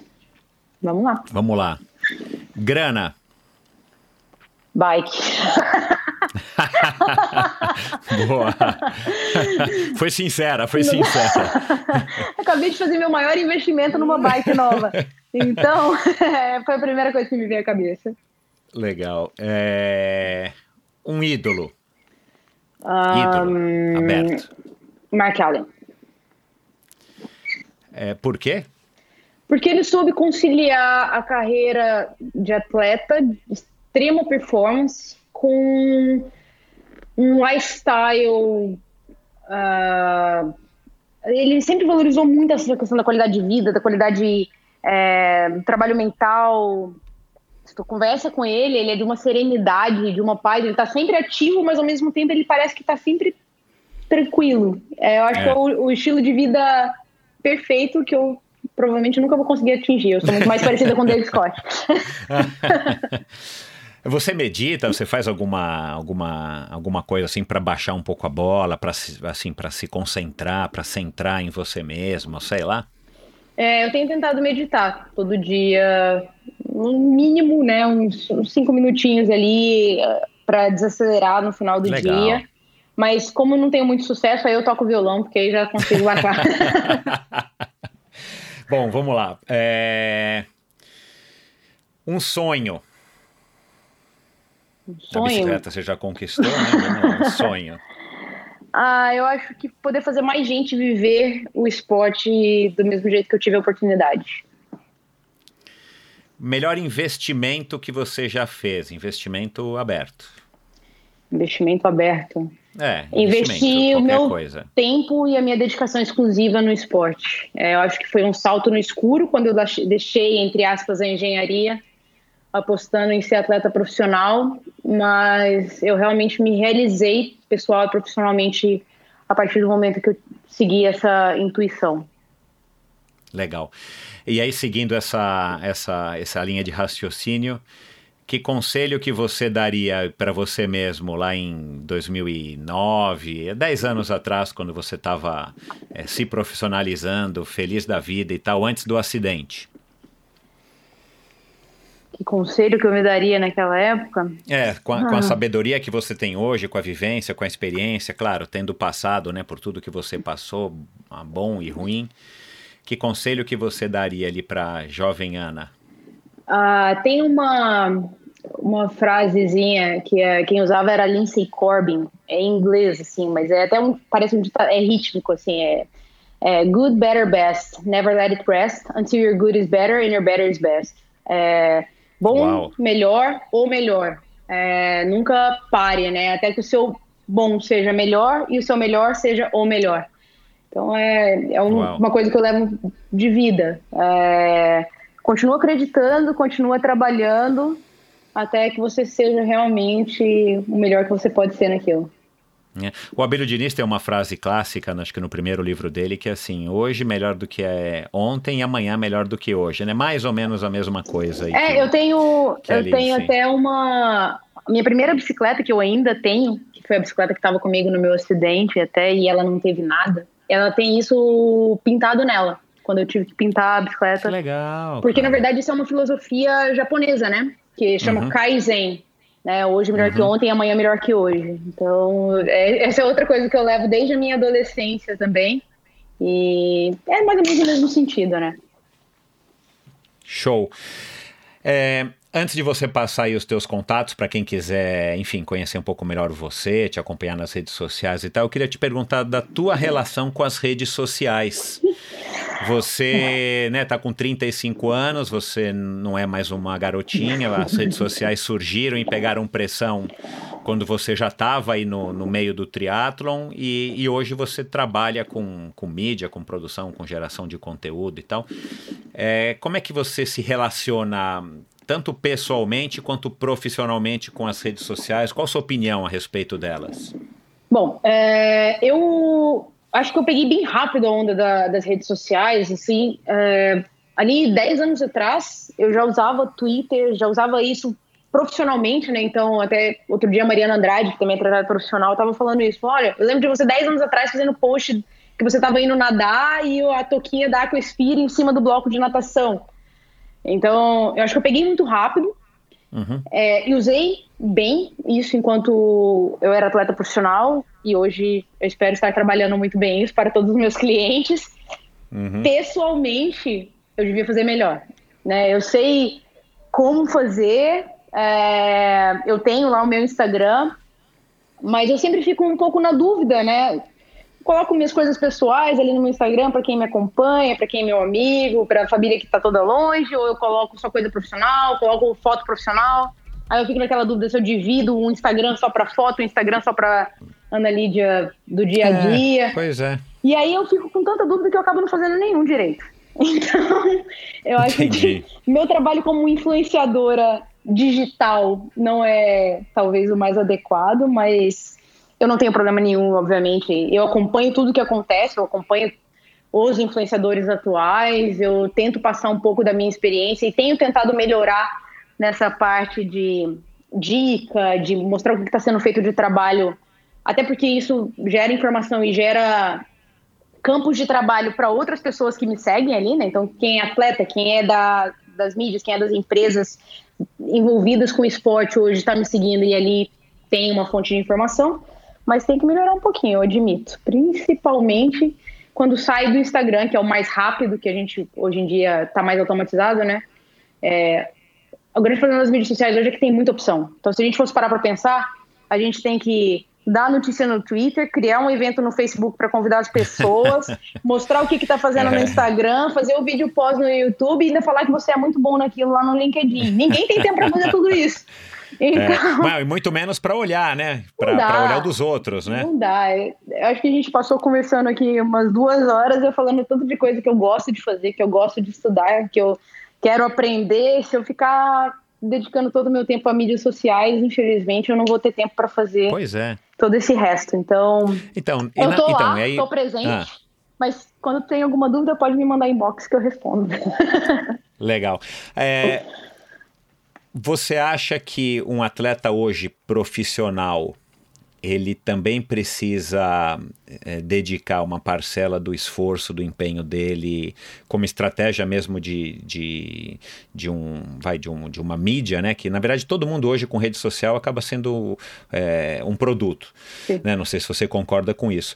Mas você acha que o atleta profissional precisa de fato encarar, é entre atleta, qualquer modalidade, mas precisa encarar de fato isso e, e vestir essa, essa enfim, assumir que ele também tem que saber postar, ele tem que saber como se comportar nas redes sociais, porque isso acaba sendo uma parte, claro que não fundamental, mas uma, não, você acha fundamental, fundamental, do trabalho dele para representar uma marca, uh, e não precisa nem dizer a marca de patrocinador, mas a própria marca dele que vai acabar gerando o interesse eventual de marcas, de, de produtos e de, de empresas. Não, o que, que eu, eu não só acho absolutamente fundamental, como até recentemente lá no 70.3 do Rio, eu tive um, um bate-papo, uma palestra para os atletas profissionais brasileiros, que é um processo que eu quero fazer mais vezes, falando sobre isso.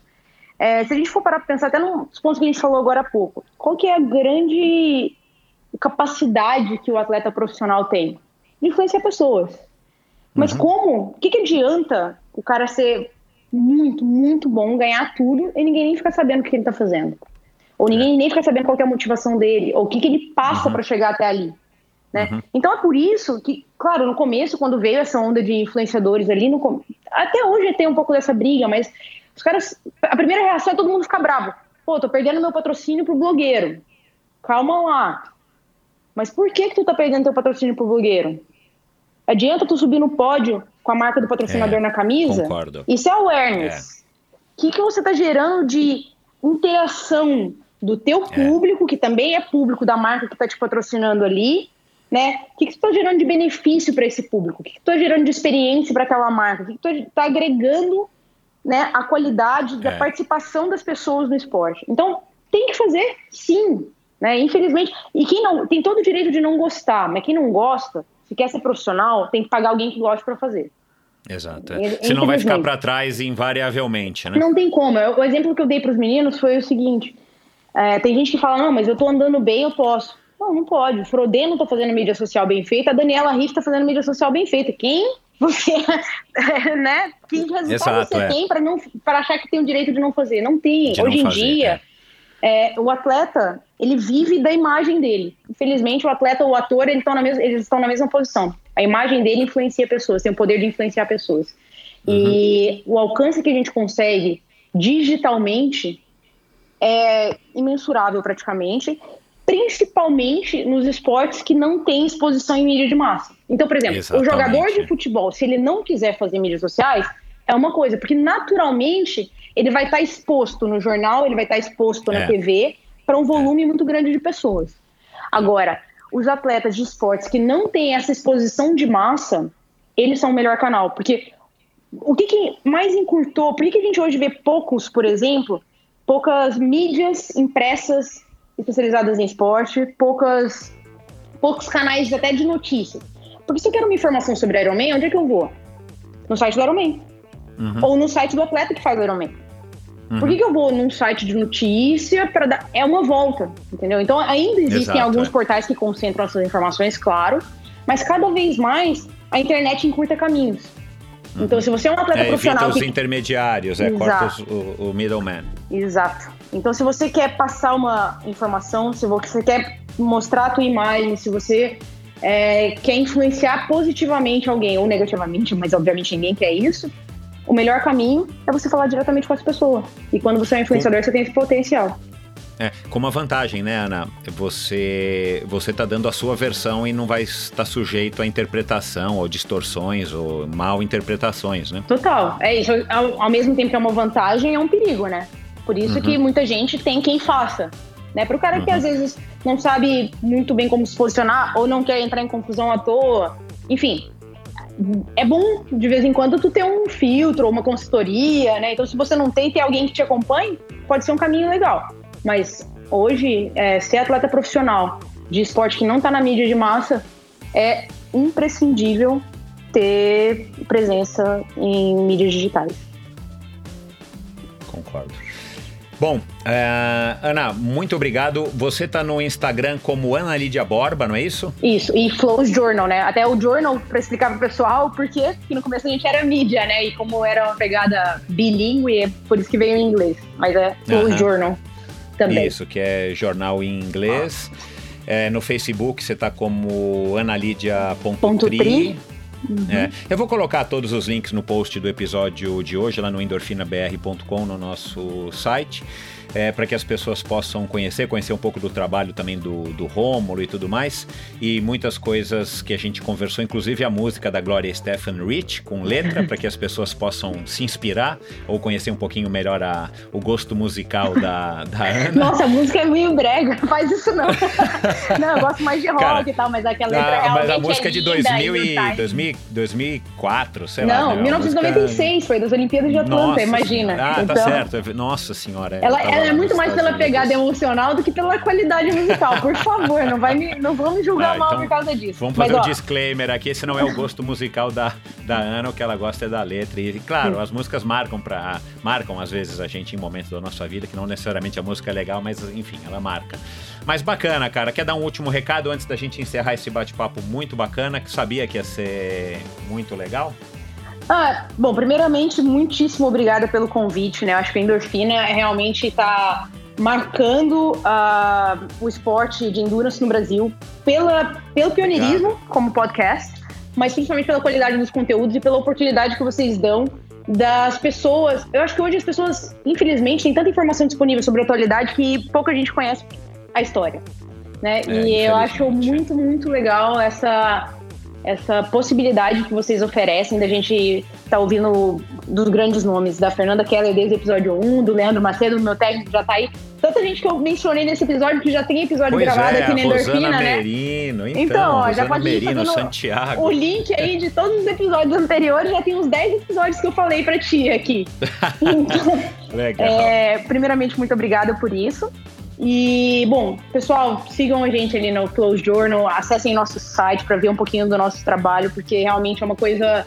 É um, é um sonho realizado, mas ao mesmo tempo é um projeto que eu tenho muito orgulho de todas as pessoas que estão ali comigo, do Alan, do Romulo também, mas do Igor, da Sara, do Ricardo, do Aliac, toda a nossa, a nossa equipe de produção é fantástica.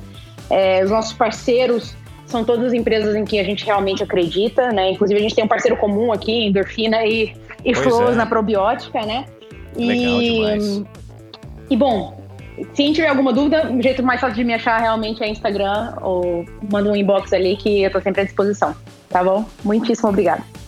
Legal, Ana. Obrigado, um beijo e boa sorte aí nas tuas empreitadas. A gente não falou de odontologia, a gente não falou de gastronomia, mas a gente fica para uma, uma, uma, um episódio número 2 aí com a Ana, nas, nas tuas próximas aventuras, depois de você se tornar surfista. Ah, meu Deus, quero até ver esse surf nesse verão, hein? Não, com certeza. A gente, daqui uns tempos a gente tem mais algumas histórias diferentes para contar, assim, eu espero. Legal, microfones estão abertos para você. Obrigada, Michel. Um abraço. Outro, tchau. Bom, pessoal, mais uma conversa fabulosa do, do Endorfina. Eu sabia que a Ana ia dar um, um, episódio sensacional, cara. As opiniões dela merecem ser ouvidas, as opiniões dela merecem ser é, levadas a sério. É uma moça muito inteligente que vai a fundo, estuda, né? Bom, vocês ouviram tudo aí, essas. É, ela mesmo falando aí dessas características dela, ela não tá aqui para brincadeira e faz um trabalho muito competente, um trabalho muito bacana, com uma estética muito legal aí, graças aos sócios dela também, né? O Romulo e o Alan. Então, vai lá, dá uma checada no, no Flow se você não conhece. E é isso. É, escreva para ela, diga que você conheceu o trabalho dela aqui no Endorfina. Se você quer fazer algum tipo de consultoria, se você tem uma marca, quer investir em triatlon, sei lá, é, eu acho que é uma pessoa interessante para você procurar, porque ela, enfim, ela tem um gosto legal, ela, ela sabe do que faz, entrega um produto muito legal. Não é à toa que, o, que ela está fazendo os vídeos e, e, produzindo vários, vários conteúdos aí para Unlimited Sports, né, a marca Ironman, né, não preciso dizer mais, mais nada.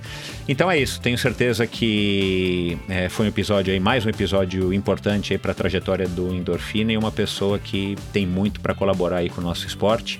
Espero que vocês tenham gostado. É, até a semana que vem com mais um episódio interessante. E fazendo aqui um PS, se você não sabe, se você não sabe, se você não entendeu é, uma das qualidades, uma das características ou uma dos, títulos da, da, da Ana, que é Opsófaga.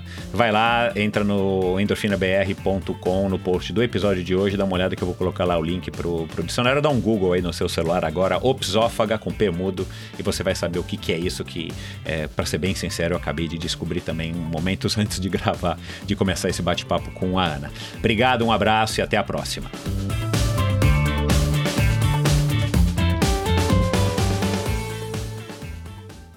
Este episódio foi um oferecimento da Probiótica. Por sinal, tenho certeza de que você já tem acompanhado o trabalho muito legal que a Probiótica vem fazendo, investindo não apenas na fabricação de produtos de primeira linha, é claro, mas também ao patrocinar provas e atletas. Aliás, parabéns à Probiótica pela iniciativa. Estamos precisando de empresas que acreditem no esporte de uma maneira sustentável e o apoio aos atletas profissionais é uma parte importantíssima nesse processo. Aliás, muitos atletas já comentaram a esse respeito aqui no endorfina. A probiótica produz uma linha específica de suplementos da mais alta qualidade para os esportes de endurance, tanto para os seus treinos quanto para as provas. Você encontra uma linha completa de carboidratos, desde o tradicional Carbap Gel até o Carbap Pós 4x1, diversos tipos de proteínas, energéticos como a D-ribose e a destrose, glutamina, creatina e os BCAAs que seu nutricionista já deve ter recomendado. Estes produtos e toda a extensa e completa linha de suplementos da probiótica você encontra na Quality Nutrition. Apenas uma loja com a experiência, conhecimento e excelência da Quality Nutrition é capaz de oferecer a variedade e o atendimento que você procura. Uma ideia bacana da Quality Nutrition, e que, ao meu ver, foi uma grande sacada do Marcelo Kim, foi a criação dos combos promocionais. Você compra três produtos iguais e ganha um desconto que pode chegar aos 50%. Outra sacada é a Quality Week. Em toda a última semana do mês, cerca de 80 produtos nacionais e importados entram em promoção, com descontos que também podem chegar aos 50%. Além dos três endereços em São Paulo, você pode comprar convenientemente de qualquer lugar do Brasil através da loja virtual da Quality Nutrition. Você tem literalmente na ponta dos dedos acesso a uma quantidade inimaginável de marcas e produtos.